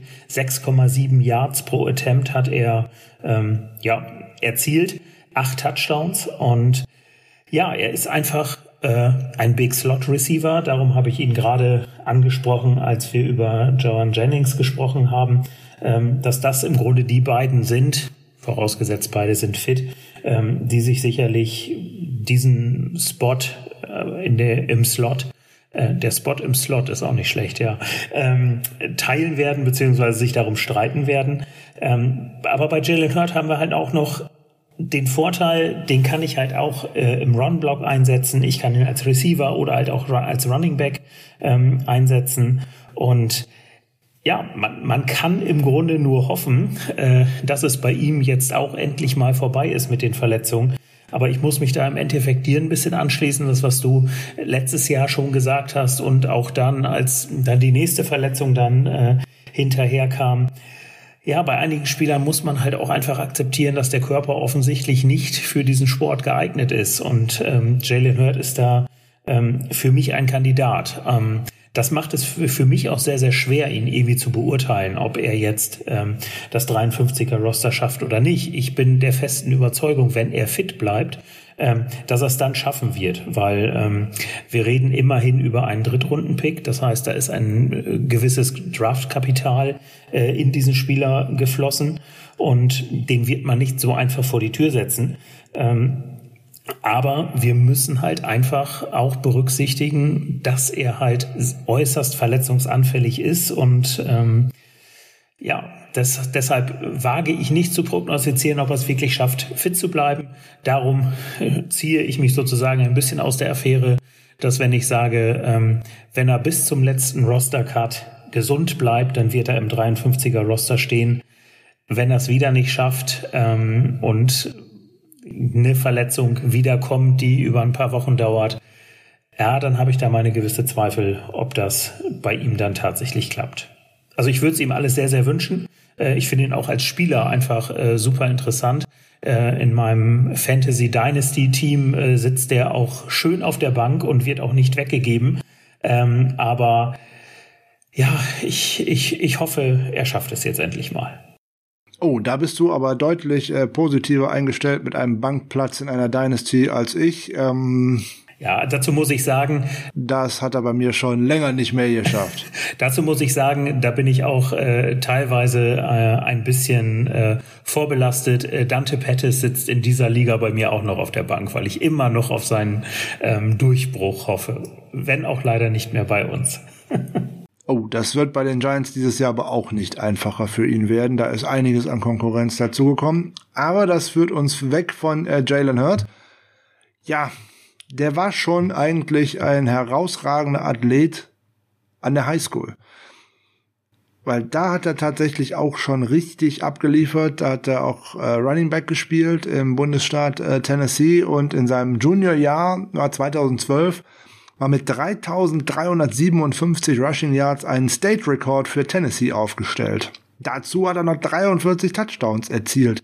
Das hat ihn natürlich in den ganzen Ratingportalen und dergleichen nach oben geschossen und eigentlich wollte den jeder haben. Aber dann ging's schon los. Aufgrund einer Schulterverletzung machte er nämlich in seinem Seniorjahr an der High School wie viele Spiele? Ein einziges. Da ging also das ganze Doofe schon los. So, dann ist er tatsächlich trotzdem, wahrscheinlich gerade weil äh, diese überragende Junior Highschool Saison da stand, als äh, Five Star eingerankt worden und ist dann nach Tennessee gekommen zu Butch Jones. Ähm, große Ehre für ihn übrigens, seine seine Highschool, die Beach High School, vergibt sein Trikot mit der 18 seit 2015 schon nicht mehr. Das gibt's auch gar nicht so häufig. Bei Tennessee angefangen äh, als Running Back und äh, auch als True Freshman durfte er da schon starten und äh, 808, äh, 899 Rushing Yards und 5 Touchdowns in seiner True Freshman Saison, das ist schon nicht so schlecht und auch im Passspiel wurde er da schon eingesetzt. 35 Pässe für 221 Yards und zwei Receiving Touchdowns liegt äh, ja eigentlich so im guten Mittelfeld, was man für einen äh, Running Back erwartet und äh, er hat irgendwie so das Backfield hat er sich geteilt mit einem gewissen Alvin Kamara in Tennessee. Also hm, der hat da ordentlich Spielzeit bekommen, trotz eines Alvin Kamara und konnte sich da auch durchsetzen musste dann aber auch in den beiden weiteren Spielzeiten immer mal wieder die ein oder andere Verletzung äh, einstecken und äh, aufgrund einer Rückenverletzung, die es damals schon gab, hat er sich dann irgendwie in den Kopf gesetzt, er möchte jetzt doch lieber Wide Receiver spielen. Das wollten die Jungs bei Tennessee nicht mitmachen. Daraufhin hat er sich gesagt, okay, dann setze ich halt ein Jahr aus und gehe zu Baylor. Bei Baylor durfte er dann tatsächlich Wide Receiver spielen, hat das auch wirklich gut gemacht, so wie du äh, gerade gesagt hast, aber auch die Verletzungen lassen ihn einfach nicht los. Sein Skillset ist ja so eine Art Schweizer Taschenmesser. So. Kyle Juszczyk 2.0 ohne Blocken, würde ich jetzt glatt mal so behaupten. Und ja. ähm, ob ich den jetzt als Running Back aufstelle, als Tight End, vielleicht sogar direkt noch als zweiter Tight End, direkt an der Offensive Line, als Inline, oder ob ich ihn im Slot aufstelle oder auch als Outside Receiver das war der Gedanke, warum man ihn geholt hat und warum man auch so große Erwartungen an ihn gesetzt hat. Ne, der war in der Highschool auch als äh, Hürdenläufer äh, in der, auf Sprintstrecken in der Leichtathletik unterwegs. Also der ist auch nicht langsam. So, man hat tatsächlich wirklich große, große Hoffnungen äh, in ihn gesetzt. 2015 zum Beispiel hatte er auch mal eine fast 1300 Yards Rushing Saison in 13 Spielen ne, am College. Da muss man auch erstmal hinkommen. 14 Touchdowns damals vom Scrimmage. Also das, der hat schon Qualität ohne Ende. Ich befürchte nur, der hat seinen Körper einfach schon kaputt gemacht. Mit Stressfaktor im Rücken, hast du schon gesagt. Dann letztes Jahr in der Vorbereitung auf die Saison beim Trainingcamp äh, Kreuzbandriss. Ja, aber nicht Kreuzbandriss, weil er getackelt worden ist, nicht Kreuzbandriss, weil er eine Route gelaufen ist, sondern Kreuzbandriss beim, ja, beim Konditionstraining, beim Laufen, alleinigem Laufen an der Seite. Ich wage da gar nicht drüber nachzudenken, was mit diesem Körper von diesem armen Jungen passiert, wenn da Kontakt beikommt. Mhm. Ja. Ja, vom Talent her, von dem, was er mitbringt, was seine Anlagen mitbringen, gehört der ohne Wenn und Aber auf diesen 53er Kader. Und vom Talent her würde ich ihn auch als Nummer drei bei uns äh, im Wide Receiver Core sehen. Bleibt natürlich die spannende Frage, nach zwei Spielzeiten, die man nicht in der NFL auf dem Platz stand, zwei Jahre jetzt auch kein Football gespielt und auch nach den Vorverletzungen schon, was kann ich von dem erwarten für 2021? Kann ich den als vollwertigen Spieler äh, mit auf dieses Roster nehmen? Kann ich davon ausgehen, dass der in 14, 15, 17 Spielen auf dem Feld steht? Ich befürchte, bei 14, 15, 16, 17 muss ich leider überall ein Nein hintersetzen. Also jedenfalls bei mir in meiner Überlegung. So, und deswegen würde ich es als äußerst fahrlässig erachten, wenn ich äh, jetzt im Coaching-Staff der 49ers sitzen würde, mir zu sagen, hey, mein Slot-Receiver und auf den, auf den ich jetzt setze, der meine Nummer drei wird, das ist Jalen Hurt. Der kann maximal die Kirsche auf der Sahne sein und der darf definitiv nicht fest mit eingeplant werden. Dafür sind einfach viel zu viele Dinge in den letzten beiden Jahren vorgefallen. Man hätte daraus schon ableiten können, wie es letztes Jahr auch mit Jarek McKinnon gelaufen ist. Der hat zwei Spielzeiten wegen einem Kreuzbandriss verpasst und so richtig in Tritt gekommen ist der nicht. Mal schauen, ob er das in Kansas City jetzt äh, tun kann. Wahrscheinlich auch eher nicht. Also bei Jalen Hurt bin ich mir nicht sicher, ob ich den gerne von als IR zum Star vorne auf äh, auf das Schild heben würde, um zu sagen, das ist mein Spieler, auf den ich jetzt setze, dass der eine riesige Saison 2021 abliefert. Nein, das glaube ich auch nicht. Aber da kann man natürlich auch sagen, ist es vielleicht auch der Vorteil für ihn, dass der Wide Receiver Room so aussieht, wie er gerade aussieht. Das heißt, so richtig viele Spieler, die da gesetzt sind, haben wir ja nicht. Das heißt, ähm, es gibt dann für, sowohl für ihn als auch ähm, für Joan Jennings echt eine gute Chance, das zu schaffen, wenn sie fit bleiben. Und äh, aber ich glaube, du siehst das auch so, dass sie ihn, äh, wenn er fit bleibt, nicht cutten werden. Also wenn er fit bleibt und wenn er im Training Camp ordentliche Leistungen zeigen kann, denke ich, dass er unter den äh, sechs äh, Wide Receivers sein wird, die das äh, Roster äh, schaffen werden.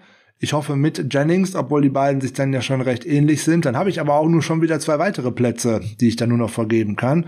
Bei einem denke ich sicherlich, es wird Trent Sherfield sein, alleine wegen äh, seinen Fähigkeiten im Special Team brauchen wir dringend. Da sind die 49ers von überzeugt. Äh, Kyle Shannon hat in einem Interview gesagt, dass er da eine ähnliche Entwicklung sich vorstellen könnte wie bei Kendrick Bourne in den letzten Jahren. Also ich glaube, da hat er auch schon sein Auge drauf geworfen.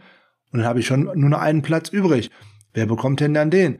Ist es tatsächlich Richie James ähm, oder vielleicht äh, Mohamed Sanu oder ähm, wer da noch immer so mit dabei ist? Also das ist schon eine echt schwere Gruppe, wo du tatsächlich nur sagen kannst, zwei sind vorne weg. Da kannst du, wenn die sich nicht verletzen, definitiv einen Haken hintermachen. Die weiteren vier oder vielleicht sogar fünf Plätze, auch ein Austin Watkins wird da sicherlich seine Chance haben, äh, sind für mich völlig offen. Ja, genau richtig. Also das wird auf jeden Fall spannend. Ja. Auf jeden Fall. Also Jennings behalten wir im Hinterkopf, aber ne, als Kirsche auf der Sahne und nicht als unseren Breakout-Player von der IR für 2021. Richtig, so ist es. Ja, jetzt dann doch mal Richtung Defense. Gerne, sofort. Prima, weil wir sprechen mal über ja, ähm, den Mann mit den Holzhänden. Jakiski Tat ist am Start. Oh, das reimt sich ja sogar, meine Güte. Ja, hervorragend. Schon das zweite Mal heute. Das sollten wir zählen. Ich führe eine Strichliste. Meine Güte, das, ich habe die Tage noch gelesen, äh, Poesie ist so etwas wie Wahrheit, das kann kein Mensch ertragen. Okay, also ähm, schwierig. Bleiben wir bei Jokiski Tat, den Mann mit den Holzhänden. Ja, okay, also ein Ballhawk ist er nicht. Und das wird er auch nicht werden. Und da brauchen wir uns, glaube ich, auch nicht drüber unterhalten. Da sprechen halt einfach alle Zahlen, die es da irgendwie geben könnte, gegen ihn. Weil vier Interceptions in 2000, seit 2015 in der NFL ist nicht viel. Sind wir uns drüber einig, oder? Definitiv, ja. Aber die viel schlimmere Zahl als nur vier Interceptions, weil da könnte ich mit leben, wenn er ansonsten seinen Job gut machen würde, ist die folgende. Er hat 26 Spiele in den letzten vier Spielzeiten verpasst.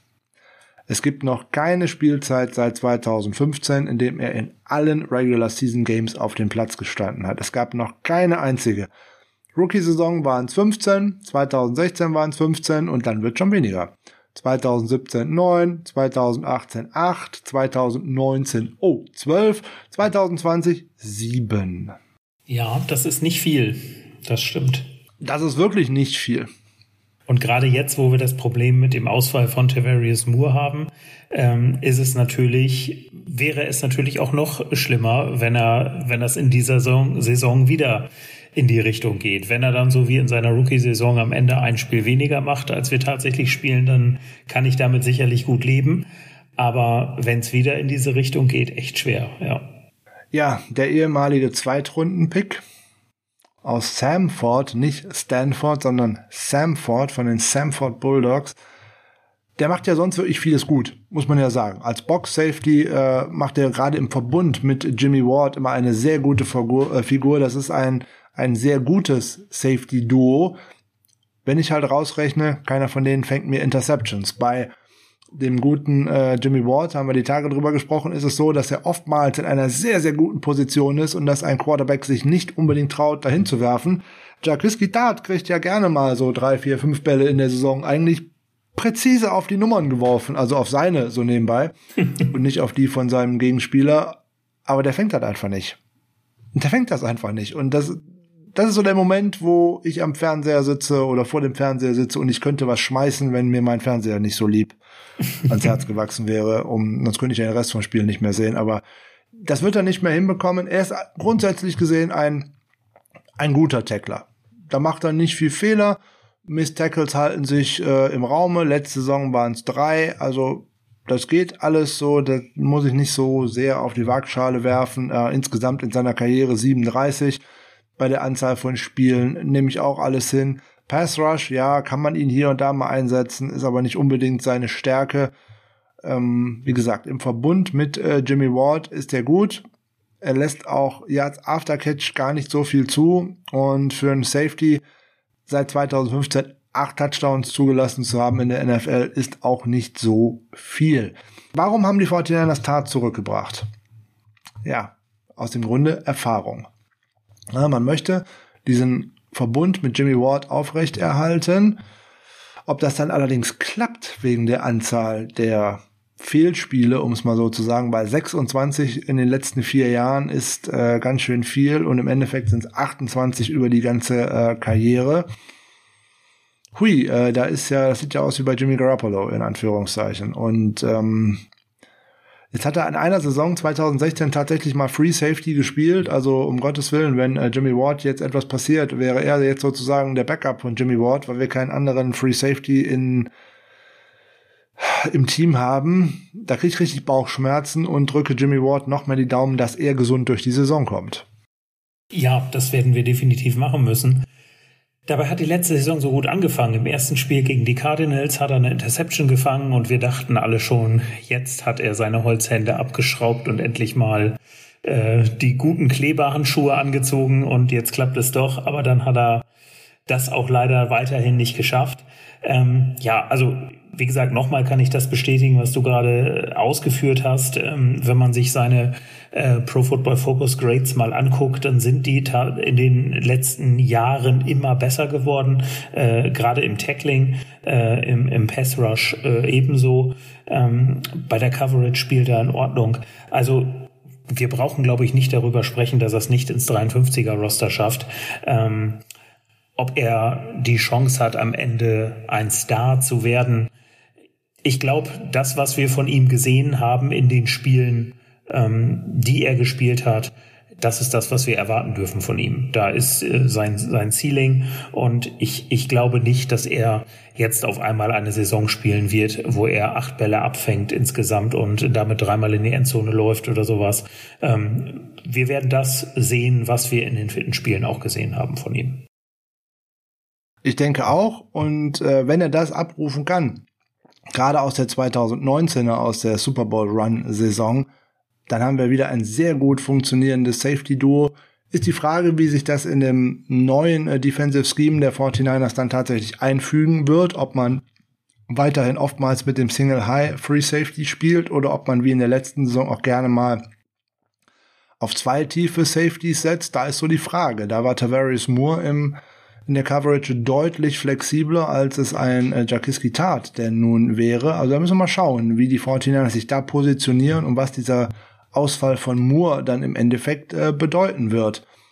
Aber Safety ist ja ohnehin eine interessante Position, wenn wir gerade darüber sprechen. Und ähm, da haben wir einen Neuzugang bekommen, der kommt ja auch praktisch von der Injured Reserve List, obwohl er da jetzt letzte Saison nicht drauf stand, weil letzte Saison gar nicht gespielt hat, sondern sich eigentlich seit 2019 da drauf befindet. Nämlich, wir reden von Tony Jefferson. Was hältst du von Tony Jefferson, dem ehemaligen Baltimore Raven und Arizona Cardinal?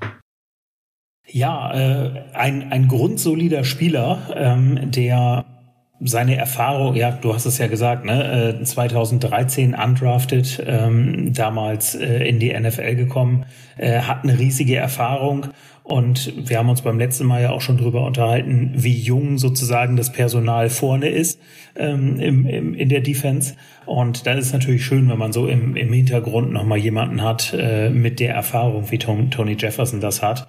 Und ähm, ich, ich finde ihn ein, ein super Spieler, ähm, wenn man sich seine seine Pre, äh, Pro Football Focus äh, Grades mal anguckt, ja, dann hat er äh, in allen Jahren wirklich äh, grundsolide gespielt, ähm, hat die äh, in der Run-Defense ähm, immer gute Werte gezeigt. 2016, als er bei den Cardinals gespielt hat, äh, sogar 931 Snaps äh, mit Elite-Grades. Äh, also ich glaube, dass das jemand ist, der es definitiv ähm, ins 53er äh, Roster schaffen wird. Man sollte es auch schon aus meiner Sicht äh, extra deshalb tun, weil er halt diese Erfahrung mitbringt und ähm, das für das Team wirklich einen, einen großen Value bringt.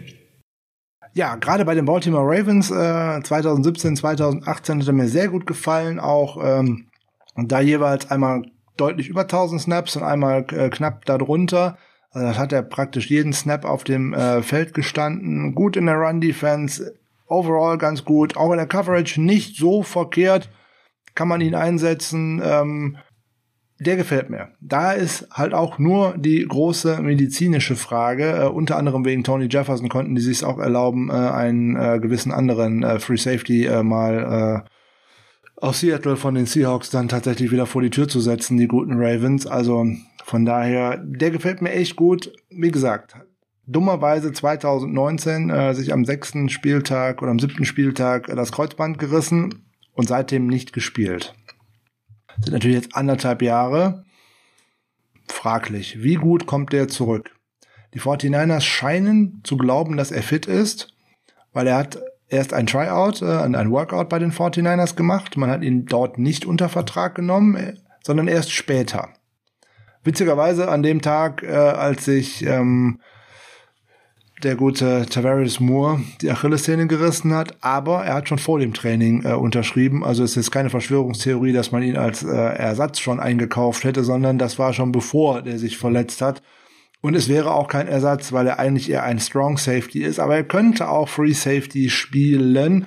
Ist da allerdings ein wenig limitierter, als es dann äh, ein Tavares Moore oder auch ein äh, Jimmy Ward wäre. Das wäre dann eigentlich eher etwas, wo man sagen müsste höchstwahrscheinlich, dass man mit zwei tiefen Safeties in der Coverage spielt und äh, Tony Jefferson nicht als äh, Single High hinten alleine lässt. Würde ich jetzt mal so annehmen.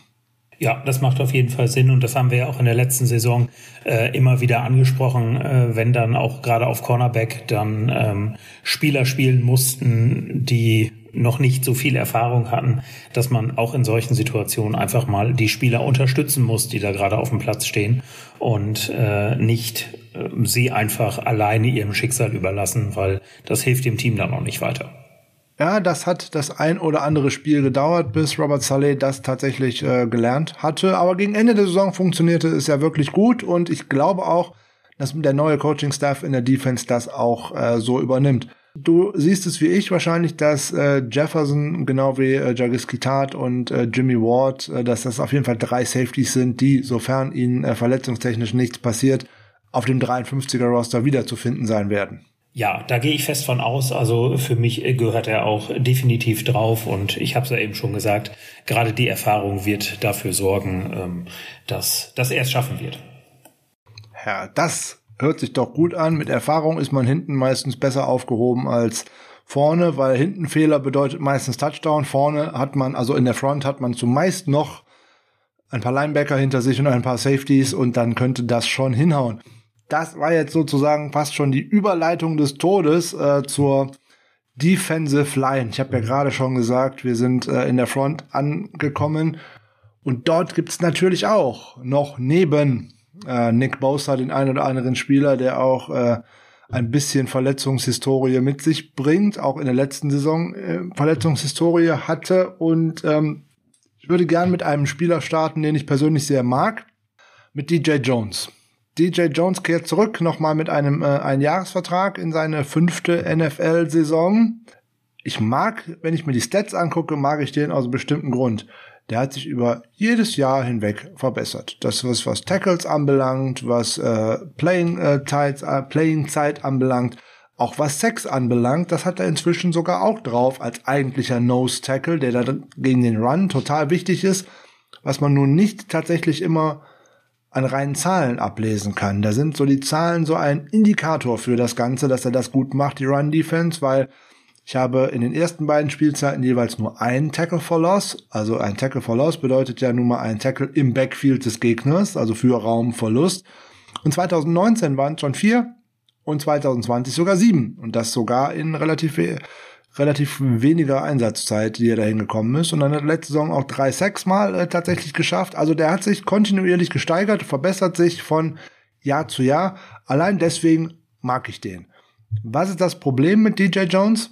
Naja, sonst wäre er hier nicht in dieser Folge. Verletzungen, ne? Das liegt ja auf der Hand. Keine Spielzeit, alle 16 Spiele gemacht. Hat insgesamt 22 Spiele in vier Spielzeiten verpasst. Einmal tief durchatmen. Das ist auch viel. Und insbesondere für einen Spieler, der gar nicht so viel Einsatzzeit bekommt, wie gesagt, der ist eigentlich als Nose Tackle unterwegs. Ne? Wenn man sich da auf, äh, auf den Snap Count äh, mal anschaut, waren es 2020 420 Total Snaps, 2019 304, 2018 239 und 2017 sogar nur 147. Und wenn ich dann so viele Spiele verpasse, da brauche ich ja eigentlich schon wieder direkt ein Backup, wo ich denke, da muss ja irgendjemand die Nose Tackle spielen können, wenn DJ Jones nicht dabei ist. Richtig. Aber wir haben keinen zweiten Nose Tackle.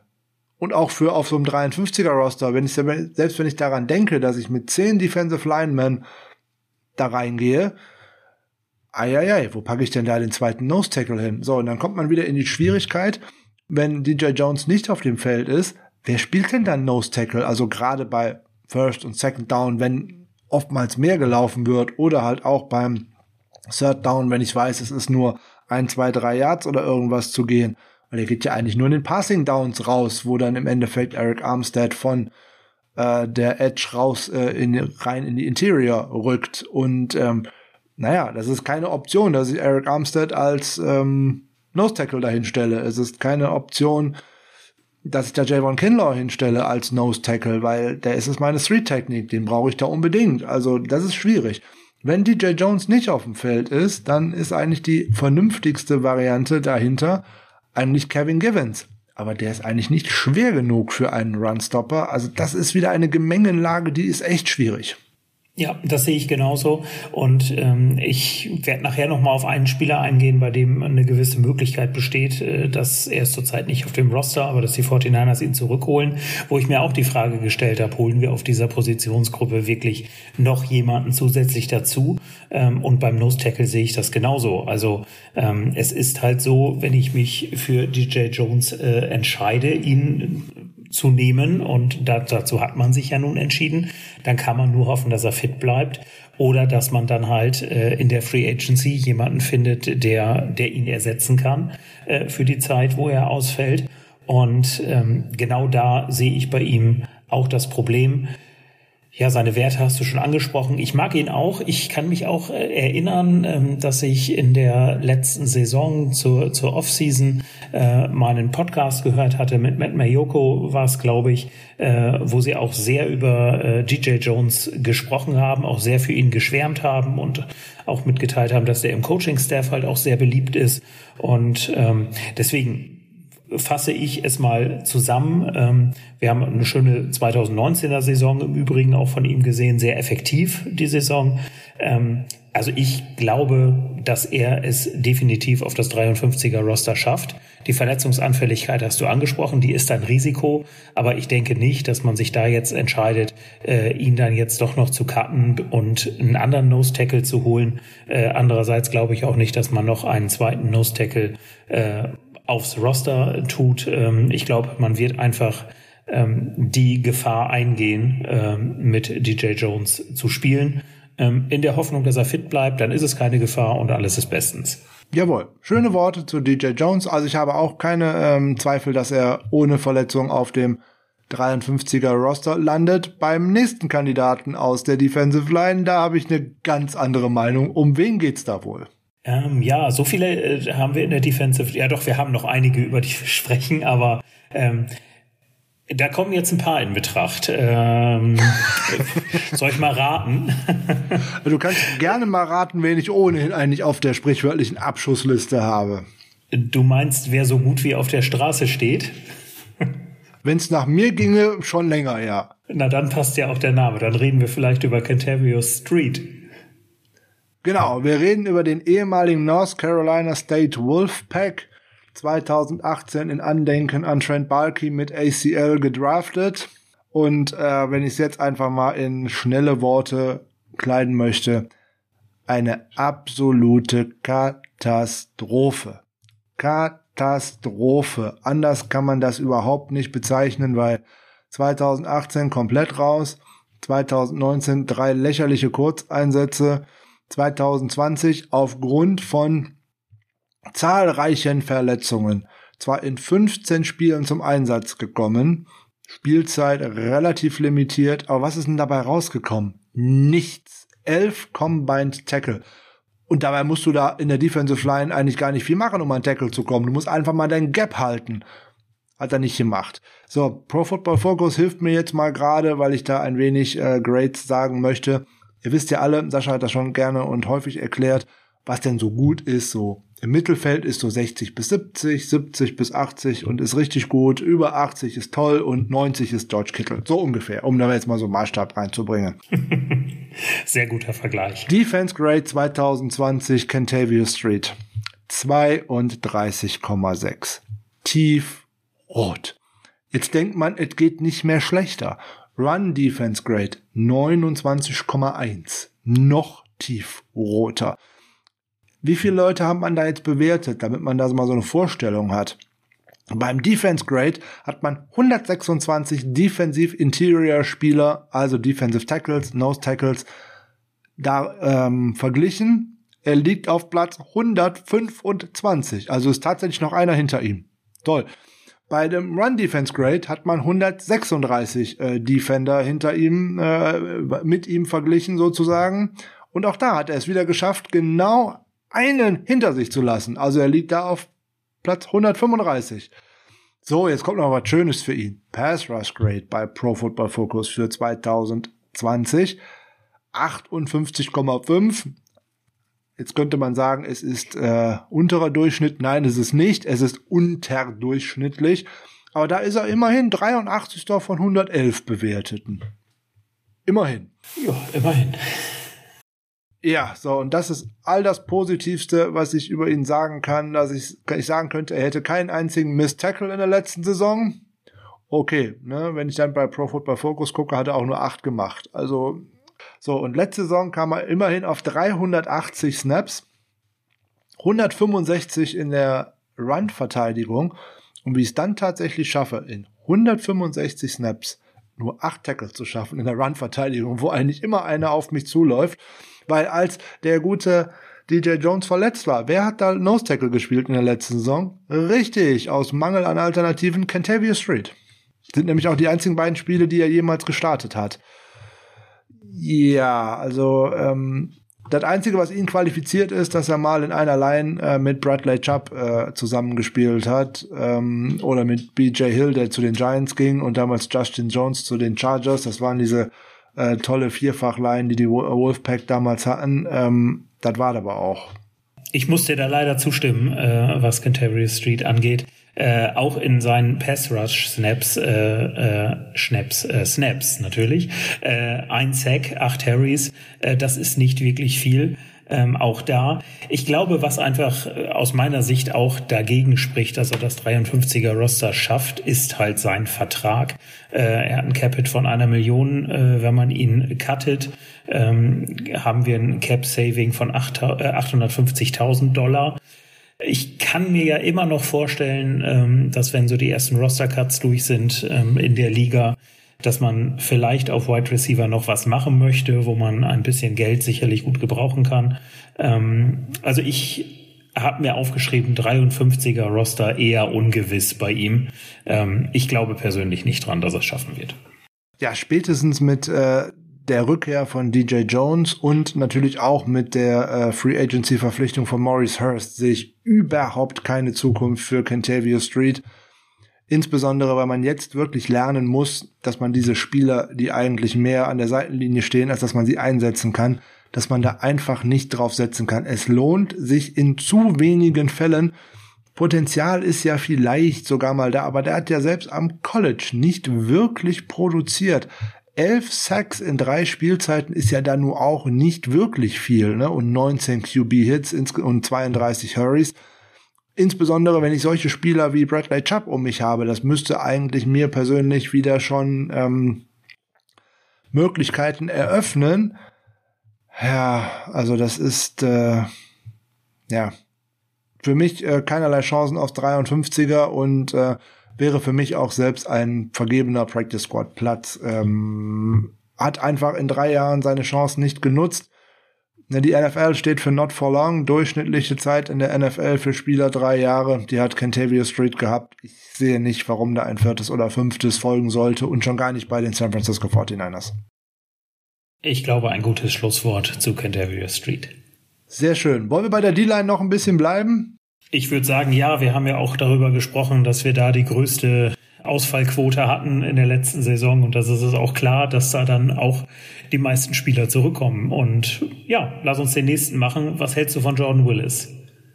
Ja, über Jordan Willis haben wir ja auch in der vergangenen Folge im Newsblog schon ein bisschen gesprochen. Er wird uns auf jeden Fall sechs Spiele fehlen. Er hat gegen die NFL-Richtlinie gegen äh, ähm, steigernde Maßnahmen ver verstoßen und äh, ja, Doping auf Deutsch gesagt. Ja, nicht schlau, nicht schlau, aber da haben wir schon genug drüber gesagt und äh, auch unsere Meinung zu abgelassen. Da kann jeder gerne nochmal die letzte Folge äh, zu reinhören. Aussichten aufs Roster hat er natürlich trotzdem, aus einem bestimmten Grund. Ja, meine Güte, der darf in dem Training Camp alles mitmachen, der darf in der Preseason eingesetzt werden und wenn ich am siebten Spieltag ab wann er dann ja wieder eligible ist. Äh, das ist das Heimspiel gegen, äh, nee, nach dem siebten Spieltag, weil davor die Bi-Week ja schon drin ist. Er muss sechs Spiele aussetzen. Nach dem Spiel gegen die Indianapolis Colts kann man ihn wieder aufs Roster bringen.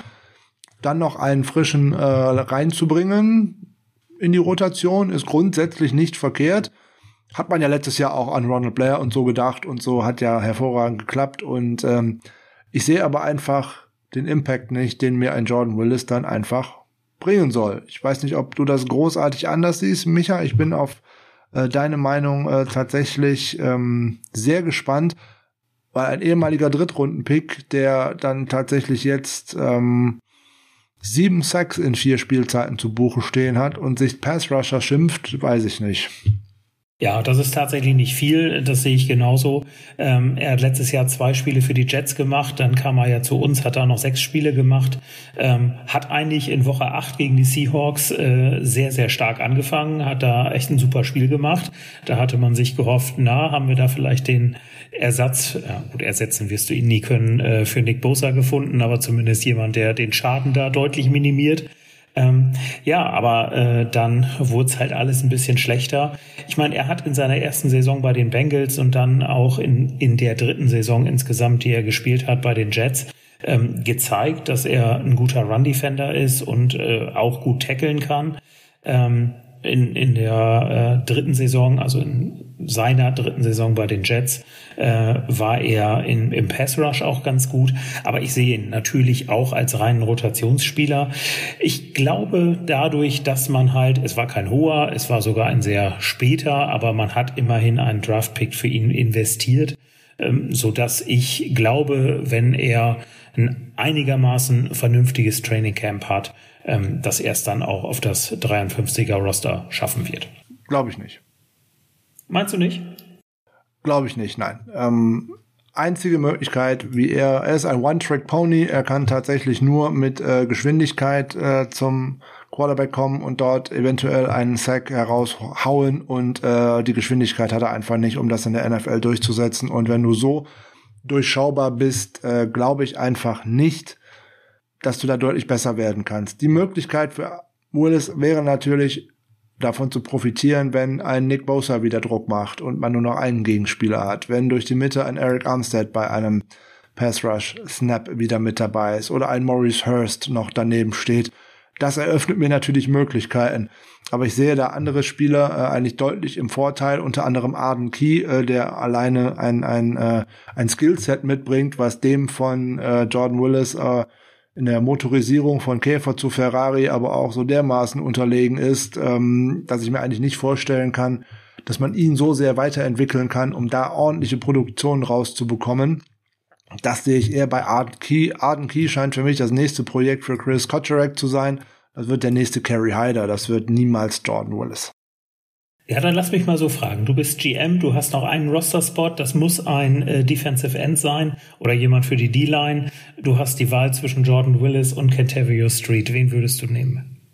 Ach du Schande, die Wahl zwischen Pest und Cholera. Ähm, ich wollte es nicht so ausdrücken, aber. Okay, ich nehme noch einen Running Back mit. Nein, du darfst nur die beiden nehmen. Alle anderen Spieler stehen nicht zur Verfügung. Oh je, oh je. Also dann, dann nehme ich Willis, ähm, weil ja. ich dann schon mal sagen kann, okay, die ersten sechs Spiele ist er eh nicht auf meinem Roster und zählt dann nicht gegen die Limitation. Und äh, bis ich den am siebten beziehungsweise achten Spieltag einsetzen kann, dann habe ich schon einen gefunden, der besser ist. Na gut, okay, dann hast du jetzt recht ausweichend reagiert, aber äh, ich habe halt äh, mir die beiden so so vorgestellt und hatte für mich eher Willis äh, auf, den, auf dem 53er als Street. Ähm, muss aber auch zugeben, ähm, dass ich äh, Arden Key nicht so auf dem Schirm hatte. Und äh, das, was du gerade gesagt hast, ist natürlich korrekt. Darum mache ich jetzt ein bisschen den Rückzug äh, und sage 53er für Willis wahrscheinlicher als für Street, aber für beide eher unwahrscheinlich.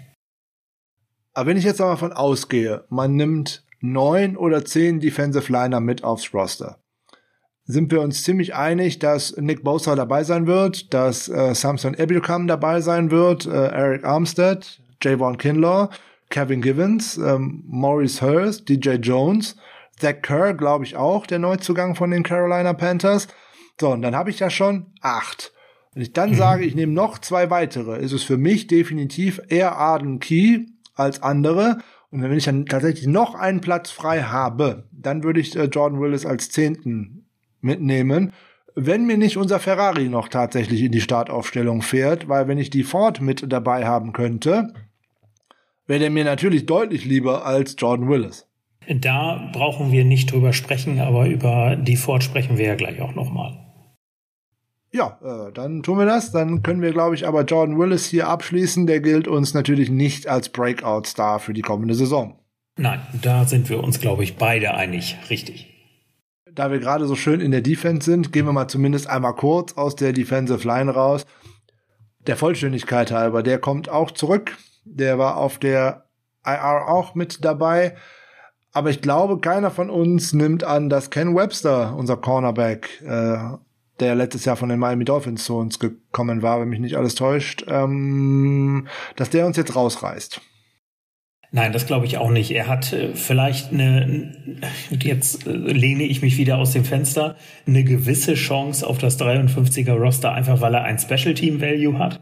Ähm, das wird ja auch immer sehr, sehr gerne gesehen. Da hat er ähm, in der letzten Saison äh, ganz gut das gezeigt, dass er was kann, hatte da neun Einsätze äh, in, in 2020, hat da zumindest nach äh, Pro Football Focus auch gute Grades gehabt, wobei es mir persönlich immer sehr schwer fällt, äh, Spieler im, im Special Team zu bewerten.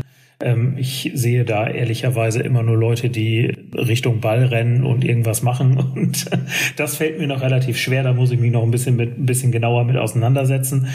Was man ihm zugute ähm, sagen kann, ist, äh, er hat zwei Einsätze auf Cornerback gehabt, äh, hat da gut elf Snaps gespielt, aber immerhin, er hat nichts zugelassen. Äh, da wurde aber auch nicht hingeworfen. Aber das, vielleicht hat er die, die gegnerische Mannschaft so ähm, äh, ja, eingeschüchtert, dass sie sich gar nicht getraut haben.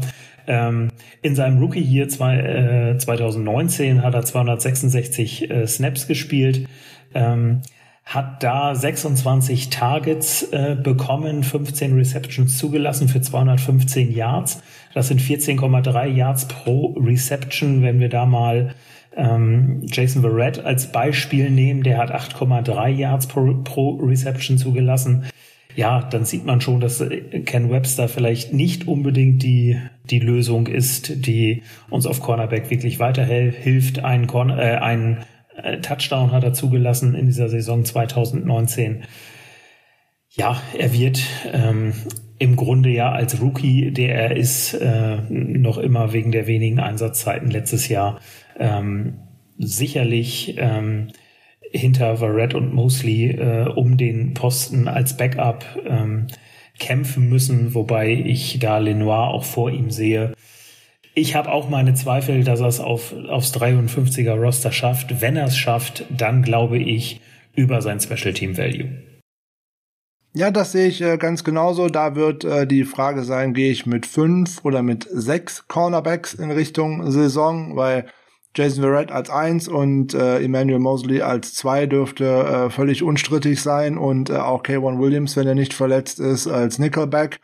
Und dahinter stehen aus meiner Sicht ganz klar die beiden Rookies, äh, Embry Thomas sowieso als äh, Backup Nummer eins für Barrett als auch Mosley, falls er sich sogar schon ein richtig gutes Camp hat und dem einen oder anderen davon äh, hier und da vielleicht den Starterplatz schon streitig machen könnte. Und äh, Lenoir scheint für mich ohnehin der geplante Backup für K1 Williams zu sein. Könnte er als sechster Cornerback, wenn man denn so viele mitnimmt, äh, da tatsächlich reinrutschen, aber dann natürlich auch wegen den Special Teams äh, Fähigkeiten hast du vollkommen äh, richtig äh, angeschlossen und äh, ja, schauen wir mal, wo das äh, eventuell hingeht. Also auch definitiv nicht unser Kandidat zum Breakout. Leider nicht. Aber ich würde vorschlagen, wir kommen zum nächsten, der bei dem das vielleicht schon ein bisschen eher der Fall sein könnte. Ähm, ich würde jetzt zumindest gerne über die Ford sprechen. Dann sprich doch mal über unseren Ferrari im Wartestand. Genau, ich hoffe, er kommt wieder mal richtig auf Touren. Er hat ja in 2019 äh, schon eine super Saison gespielt, dann leider nur das erste Spiel gegen die Cardinals in 2020.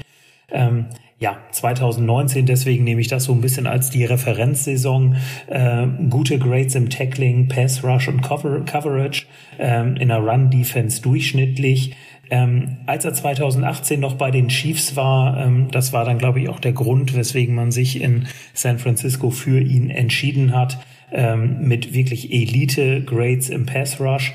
Ähm, ja, er hat in 2020 33 Pressures gehabt, äh, 2019 muss das gewesen sein, habe ich mir hier falsch aufgeschrieben, äh, 33 Pressures, 8 Sacks, 3 Hits, 22 Harrys, ähm, 7 Tackle, 2 davon Mist und das alles in äh, 322 Snaps, wenn wir da gerade mal äh, an die äh, an Herrn Street erinnern, äh, wie wenig das da gewesen ist.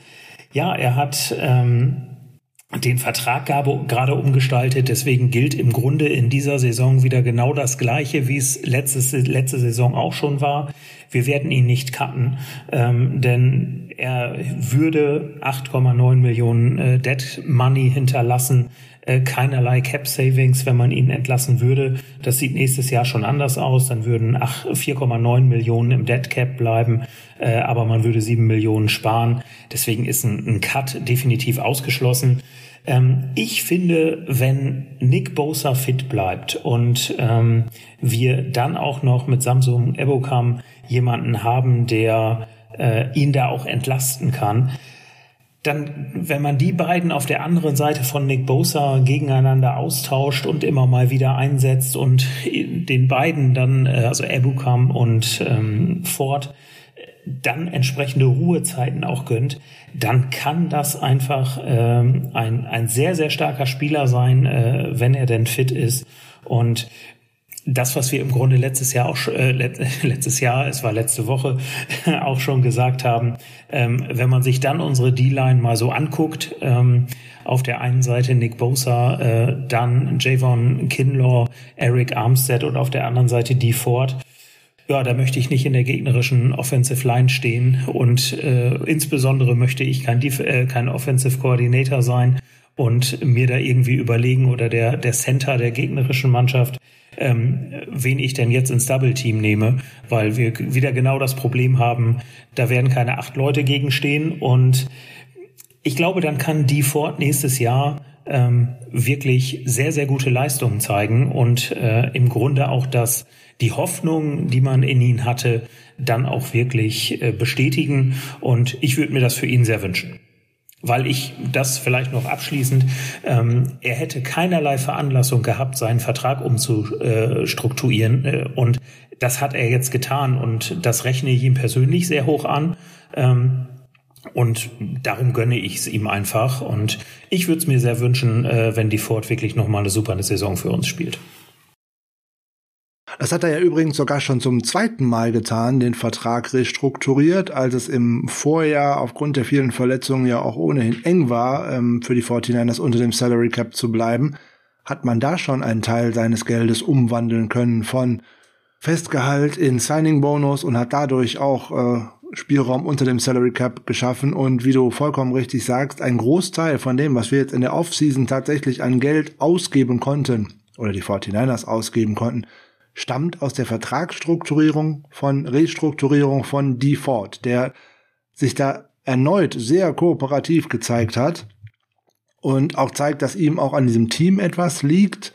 Du, du hast vollkommen recht, er hätte einfach sagen können, nö, wenn ihr mich nicht wollt, schmeißt mich doch raus. Dann kriege ich nämlich so viel Geld, dass ihr in dieser Saison eigentlich fast gar nichts machen könnt. Hat er nicht getan. Im Gegenteil, er ist, hat John Lynch noch in einer Pressekonferenz vor ein oder zwei Wochen gesagt, der ist jeden Tag in dieser Team Facility. Der arbeitet jeden Tag an seiner Gesundheit, an seiner Wiederherstellung. Er hat gesagt, den mussten wir hier sogar mal rausschmeißen, dass der mal zwei, drei Tage nicht kommt, dass der nicht zu viel macht. Also er arbeitet an einem Comeback. Wir hoffen sehr, dass er das schaffen wird, weil das Skillset, was er hat, ich sag jetzt mal, wenn ich mir zehn Pass Rusher suche und er ist da drunter, da ist vielleicht einer oder zwei bei, die ein besseres Skillset haben als er. Richtig. Das ist nicht nur sein, das ist nicht nur seine Schnelligkeit, es ist sein Handeinsatz und äh, es ist auch dieser Riecher, den man haben muss, wo man denn hin muss. Und wenn ich diese Zange aus 2019 auch nur in Pass Rush Snaps wieder habe, wenn ich nur weiß, ich bringe die fort tatsächlich nur noch bei Second oder sogar nur noch bei Third and Long, wie auch immer, dass ich den auf 300, 400, 450 Snaps bekommen könnte, da wird eine ordentliche Produktion bei rauskommen. Entweder bei ihm oder bei einem anderen Pass Rusher, weil dadurch kommt auch Bosa besser zur Geltung. Dadurch kommt ein Eric Armstead, ein Maurice Hurst oder ein Arden Key viel besser zur Geltung, weil auf den muss ich aufpassen der Right Tackle, der gegen den steht, allein wegen seiner Geschwindigkeit und seiner guten Handarbeit, der wird ins Schwimmen kommen.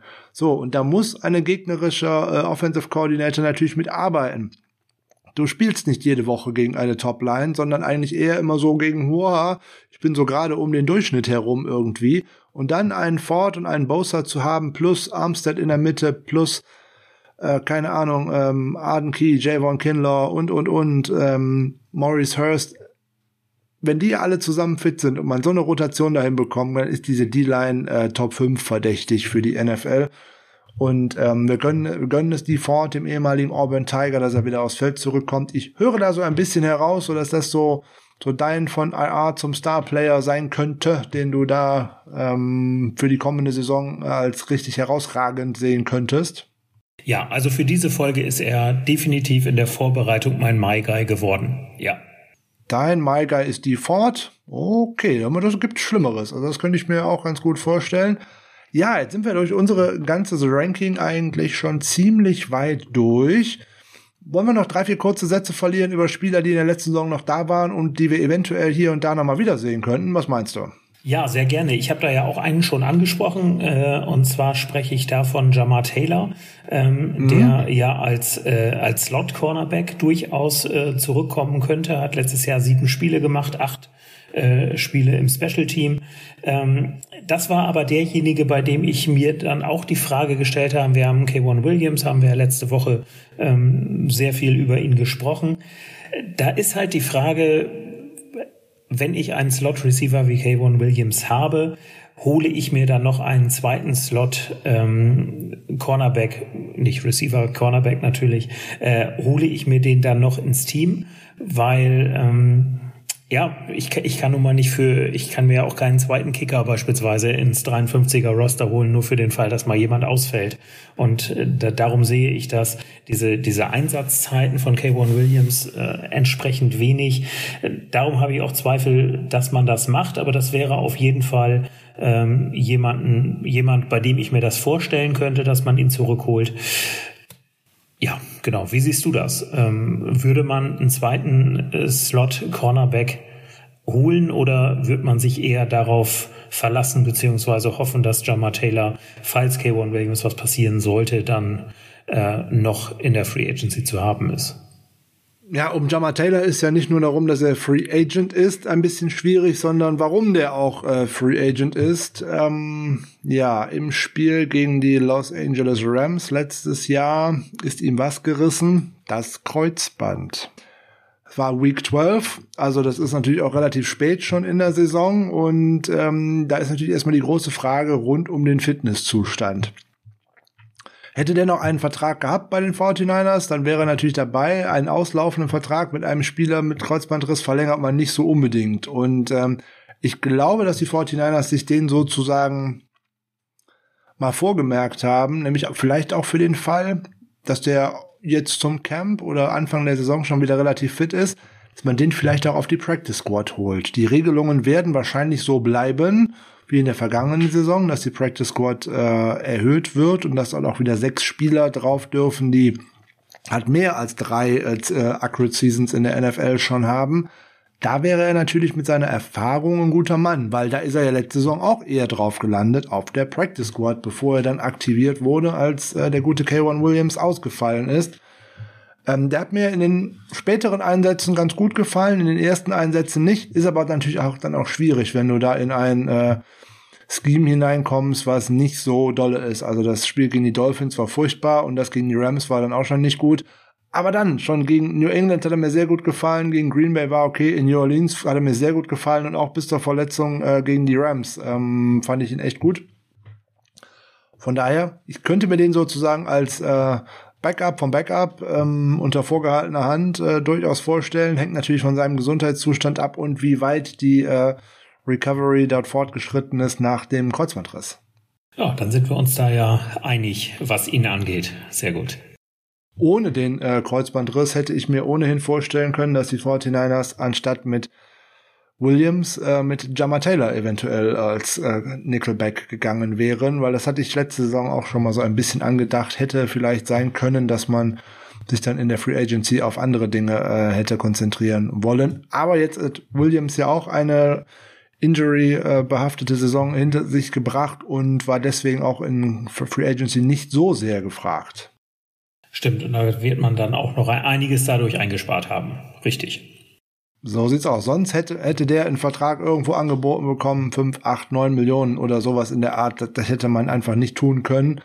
Hätte man sich einen günstigeren Slot äh, Cornerback suchen können. Und da wäre Jammer Taylor wahrscheinlich in dieses Beuteschema, will ich es jetzt mal nennen, auch gerade wieder mit einem Einjahresvertrag reingefallen.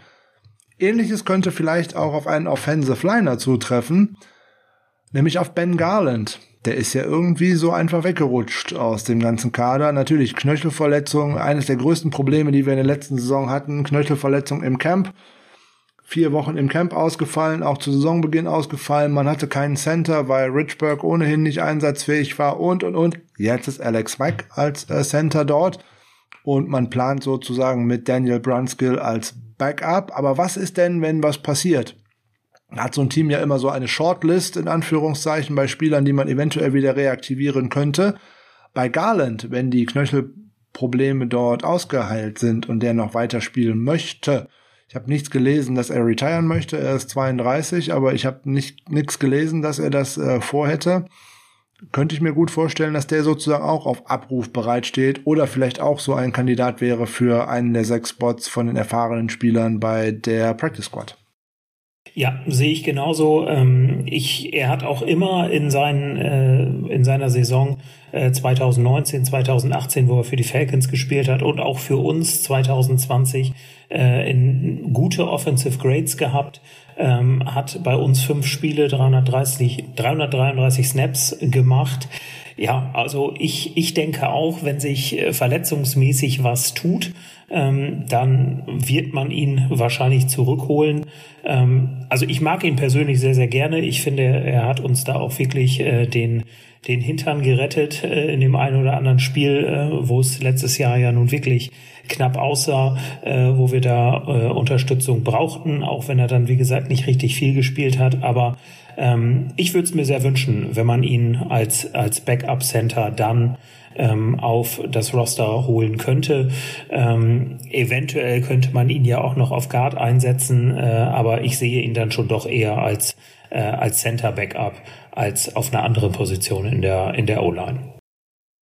Ja, das geht sicherlich beides. Hat in seiner Karriere, glaube ich, mehr ähm, als Guard gespielt als als Center. Aber das ist auf jeden Fall ein erfahrener Spieler, der das Scheme kennt, der Protection Calls kennt und ähm, der einem wahrscheinlich mehr bringen würde als der ein oder andere, den man aktuell gerade auf Roster hat, aber den man auch jetzt gerade in dem Camp vielleicht auch nicht verheizen muss. Zum Abschluss nochmal zwei Worte oder drei Sätze vielleicht zu zwei Spielern, wo ich mir bei einem ziemlich sicher bin, dass man ihn nicht wieder sieht und bei dem anderen ist wahrscheinlich an geldtechnisch wahrscheinlich scheitert. Nummer eins ist Siggi Ansa. Wir haben ihn nicht häufig gesehen im Trikot der 49ers, nämlich sage und schreibe zweimal. Ja, den bringen wir bitte nicht zurück aus bestimmten Grund. Seit der Saison 2017 ist der durch. Den brauche ich nirgendwo mehr hinbringen. Davor hatte auch immer schon hier und da Wehwehchen gehabt und äh, aber nach 2017 ist er nie wieder zum einen an seine Leistungsfähigkeit herangekommen, zum anderen aber auch nicht auf Spielzeit. Ne, davor schon immer mal das ein oder andere Spiel verpasst und ähm, aber 2018 nur sieben Spiele, nur noch zwei gestartet. 2019 ein Spiel gestartet, in elf so halb bisschen dabei gewesen, aber eigentlich auch nicht stattgefunden. Und dann jetzt 2020 zwei Spiele, kein Start. Bei den 49ers ist er in den Stats nicht mal aufgetaucht, weil in den beiden Spielen, wo er eingesetzt worden ist, nicht mal ein Tackle oder irgendwas, geschweige denn mal ein Quarterback-Pressure. Ja, doch einen hatte er, glaube ich. Ein Pressure, ein Hurry habe ich, hab ich gelesen äh, bei Pro Football Focus in 2020. Okay, dann, was äh, natürlich in zwei Spielen auch nix ist im Grunde. so. Okay, dann hat Pro Football Focus ihm einen Hurry geschenkt. Das hat die Zählweise der NFL auf die Statistik, die ich gerade geschaut habe, äh, nicht gemacht sei es drum, eins, zwei, fünf ist egal, ähm, den bringen wir bitte wieder nicht zurück, weil da sehe ich einfach keinen Impact. Der ist, wie Sascha immer so schön sagt, washed. Lassen wir den mal direkt außen vor. Zweite Personalie, die ja immer gerne wieder mit den 49ers in äh, Verbindung gebracht wird, ist der Name Richard Sherman. Auch letzte Saison extrem viele Spiele verpasst, äh, eigentlich neun Spiele auf der Injured Reserve verbracht, äh, irgendwie noch fünf Einsätze letztes Jahr und die waren auch alle nicht gut. Das muss man fairerweise leider auch mal sagen. Ähm, ja, ich glaube alleine, dass es da am Geld mangelt. Äh, die 49ers werden Warner verlängern vor dem Training Camp, während des Training Camps und dann ist der finanzielle Spielraum, den man dann noch für die Saison braucht, eigentlich schon recht gering beschnitten, so dass man noch ein Richard Sherman keine sieben bis zehn Millionen oder sowas, was er bestimmt noch gerne hätte, für ein Jahr bezahlen könnte. Ob es sportlich sinnvoll wäre, ihn zurückzubringen, ist noch wieder eine andere Frage. Ähm, wenn er eine 2019er Saison hinlegen könnte, ja, keine Frage. Ist es eine 2018er Saison, wäre ich davon schon nicht mehr so überzeugt. Und sollte es eine 2020er Wiederholung werden, dann ähm, wären es meine schlimmsten Befürchtungen, die sich dort äh, bewahrheiten. Insbesondere, weil sich seine Achillessehne beziehungsweise die Muskeln drumherum und dieses Bein und seine Wade eigentlich so als inzwischen als chronisch anfällig herausstellte, weil das sind Probleme, die er seit seinem Achillessehnenriss 2017 bei den Seahawks hatte und auch bei den 49ers immer wieder hatte. Und in der letzten Saison hat diese Wade eben eigentlich den Großteil der Saison an Einsätzen verhindert glaube, das ist ein großer, großer Risikofaktor, den dann auch noch für einen großen Batzen Geld zurückzubringen. Oder wie siehst du das, Michael? Ja, das sehe ich genauso. Also ich glaube, wir haben beim letzten Mal ja auch schon über die Leistungssteigerung äh, gesprochen. Also jetzt nicht die äh, illegalen, die äh, Jordan Willis uns äh, gebracht hat, sondern um die, die Spieler bringen, äh, wenn sie in ihr Contract Year gehen. Und im Grunde muss man ja sagen, die letzte Saison bei den 49ers war für Richard Sherman nichts anderes als ein Contract Year. Und ja, die Leistungen, die ich da gesehen habe, die stehen in einem krassen Missverhältnis zu dem, was er sich vorstellt an Geld. Und deshalb gehe ich auch ganz fest davon aus, dass wir ihn nicht sehen werden. Und ich glaube, also ich könnte mir gewisse Beträge vorstellen, wo ich sagen würde, dann, dann würde ich es in Ordnung finden. Aber ich glaube nicht, dass er äh, diese Beträge oder auf diese Beträge runtergehen wird. Ähm, und deshalb glaube ich, können wir an Richard Sherman ein, einen Haken machen. Er hat sicherlich mit dazu geführt, dass es damals für den äh, Super Bowl gereicht hat. Ähm, da sind wir ihm dankbar für. Aber ich glaube, seine Zeit in San Francisco ist abgelaufen. Ich denke es auch. Er hat ja jetzt mehrfach gesagt, er möchte zu einem Contender wechseln. Da ist ja auch schon die Frage, ob man äh, die 49ers als solchen jetzt sieht. Und dann scheint mich mir die Frage auch aufzudrücken, ähm, welchem Contender bringt er denn tatsächlich genau das, was er gerne möchte. Ich könnte mir vorstellen, dass er sich während des Trainingcamps oder vielleicht auch kurz nach Saisonstart einem Team anschließt, was wirklich Möglichkeiten hat, um den Titel mitzuspielen. Aber dann muss er auch deutlich auf Geld verzichten, ist so meine meine Sicht der Dinge. Ich kann mir nicht vorstellen, dass sich da noch eine Franchise findet, die ihm jetzt nochmal 8, 9, 10, 12 Millionen für diese Saison ähm, zahlt. Er war ja mehrfach bei den äh, Saints äh, in, zu Gesprächen und dergleichen und er hat dort keinen äh, Vertrag bekommen. Ich kann mir das, er wird jetzt wieder mit den äh, Seahawks auch häufig in Verbindung gebracht und ähm, ja, überall sind da so Teams dann dabei, die so im erweiterten Kreis sind. Ob das alles ist, was er sich vorstellt, weiß ich nicht. Und insbesondere glaube ich nicht, dass er dieses Geld bekommt. So, Resümee unter dieser Folge von IA zum Star 2.0. Deine, wenn du zwei Breakout-Player aus deiner Sicht äh, benennen müsstest, einen in Defense, einen in Offense, würdest du ja zum einen die Ford wählen, wenn ich das so richtig äh, rekapituliere. Und wer wäre wohl der andere? Ja, in der, in der Defense tue ich mich relativ schwer. Ähm, da würde ich es mir jetzt einfach einfach machen. Ähm, ich würde Jacques Guitart nehmen. Okay, jetzt überraschte mich schon, weil ich definitiv mit Default gerechnet habe, aber Jacques Guitart, okay. Ach, Entschuldigung, ne, ne, Entschuldigung, ja, das, äh, ich, ich korrigiere mich aus irgendwelchen Gründen. Vielleicht liegt es auch äh, an der Tatsache, dass ich heute schon fünf Stunden Fortbildung hinter mir habe, habe ich Default gerade irgendwie in der Offense gesehen. Also natürlich ist es der My Guy mit Default äh, und in der Offense äh, würde ich auf John Jennings gehen. Okay, dann nimmst du in der Offense tatsächlich meinen My Guy, Joan Jennings. Ähm, das finde ich gar nicht so verkehrt. Könnte ich mich äh, gut mit anfreunden. Ja, und in der Defense habe ich auch echt Schwierigkeiten, ob ich da tatsächlich einen großen Impact sehe von den Spielern, über die wir jetzt heute gerade gesprochen haben, wenn man halt Bosa und Co. mal ausklammert, da glaube ich auch tatsächlich, dass der größte Impact auf das Spiel von äh, dem Spieler kommt, den du genannt hast, nämlich von äh, Jakiski Tat, weil ich den auf jeden Fall aufs Spielfeld bekomme. Bei Default sehe ich auch immer den, den großes, große Upside, was er mir mitbringt, aber äh, Tat wird auf jeden Fall mal so acht, neun Spiele auf dem Feld stehen. Ich hoffe, das äh, schafft Ford auch, aber da bin ich mir halt leider gar nicht so sicher. Ja, dann sind wir uns da ja nicht einig, aber dann können wir ja in einem Jahr gucken, äh, wenn du dann die Folge mit Sascha wieder aufnimmst, äh, könnt ihr ja mal rekapitulieren, äh, wie es dann gelaufen ist. Genau, so werden wir das handhaben. Auch wieder an euch hier draußen natürlich wieder der Aufruf. Was glaubt ihr? Welcher dieser Spieler, über den wir gesprochen haben, oder haben wir womöglich auch jemanden vergessen, wird von IA zum Star 2021. Wer kommt auf gute Stats? Wer stellt sich sozusagen ins Rampenlicht vom Krankenlager aus? Wir sind gespannt auf eure Meinungen. Postet es uns gerne unter die Folgenveröffentlichung, schickt es uns als Nachrichten über den Account vom Niners Huddle auf Twitter, auf Instagram, über die Accounts der 49ers Germany auf Facebook, auf Twitter, auf Instagram, auf Reddit, wo auch immer ihr gerne möchtet oder auch uns privat. Und die Brieftaube nicht zu vergessen. Brieftaube darf auch immer gerne, keine Frage, wenn ihr die richtige Richtung findet und bei mir vorbeikommt oder auch bei Sascha oder Michael, kein Problem. Schreibt natürlich auch gerne Michael, was ihr davon haltet, was äh, wir hier heute so gemacht haben. Ne? Ähm, das findet ihr auch auf Twitter, ist ja immer alles verlinkt in den Shownotes. Ja, dann bleibt mir nur noch zu sagen, vielen, vielen lieben Dank für die äh, zweite Folge, die du jetzt so schön mit mir aufgenommen hast. Ja, ich danke dir auch insbesondere dafür, ähm, dass ich durch diese beiden Folgen, die wir jetzt miteinander gemacht haben, äh, mich erstmal mit dem Roster der 49ers ein bisschen näher auseinandergesetzt habe, als ich das sonst getan hätte.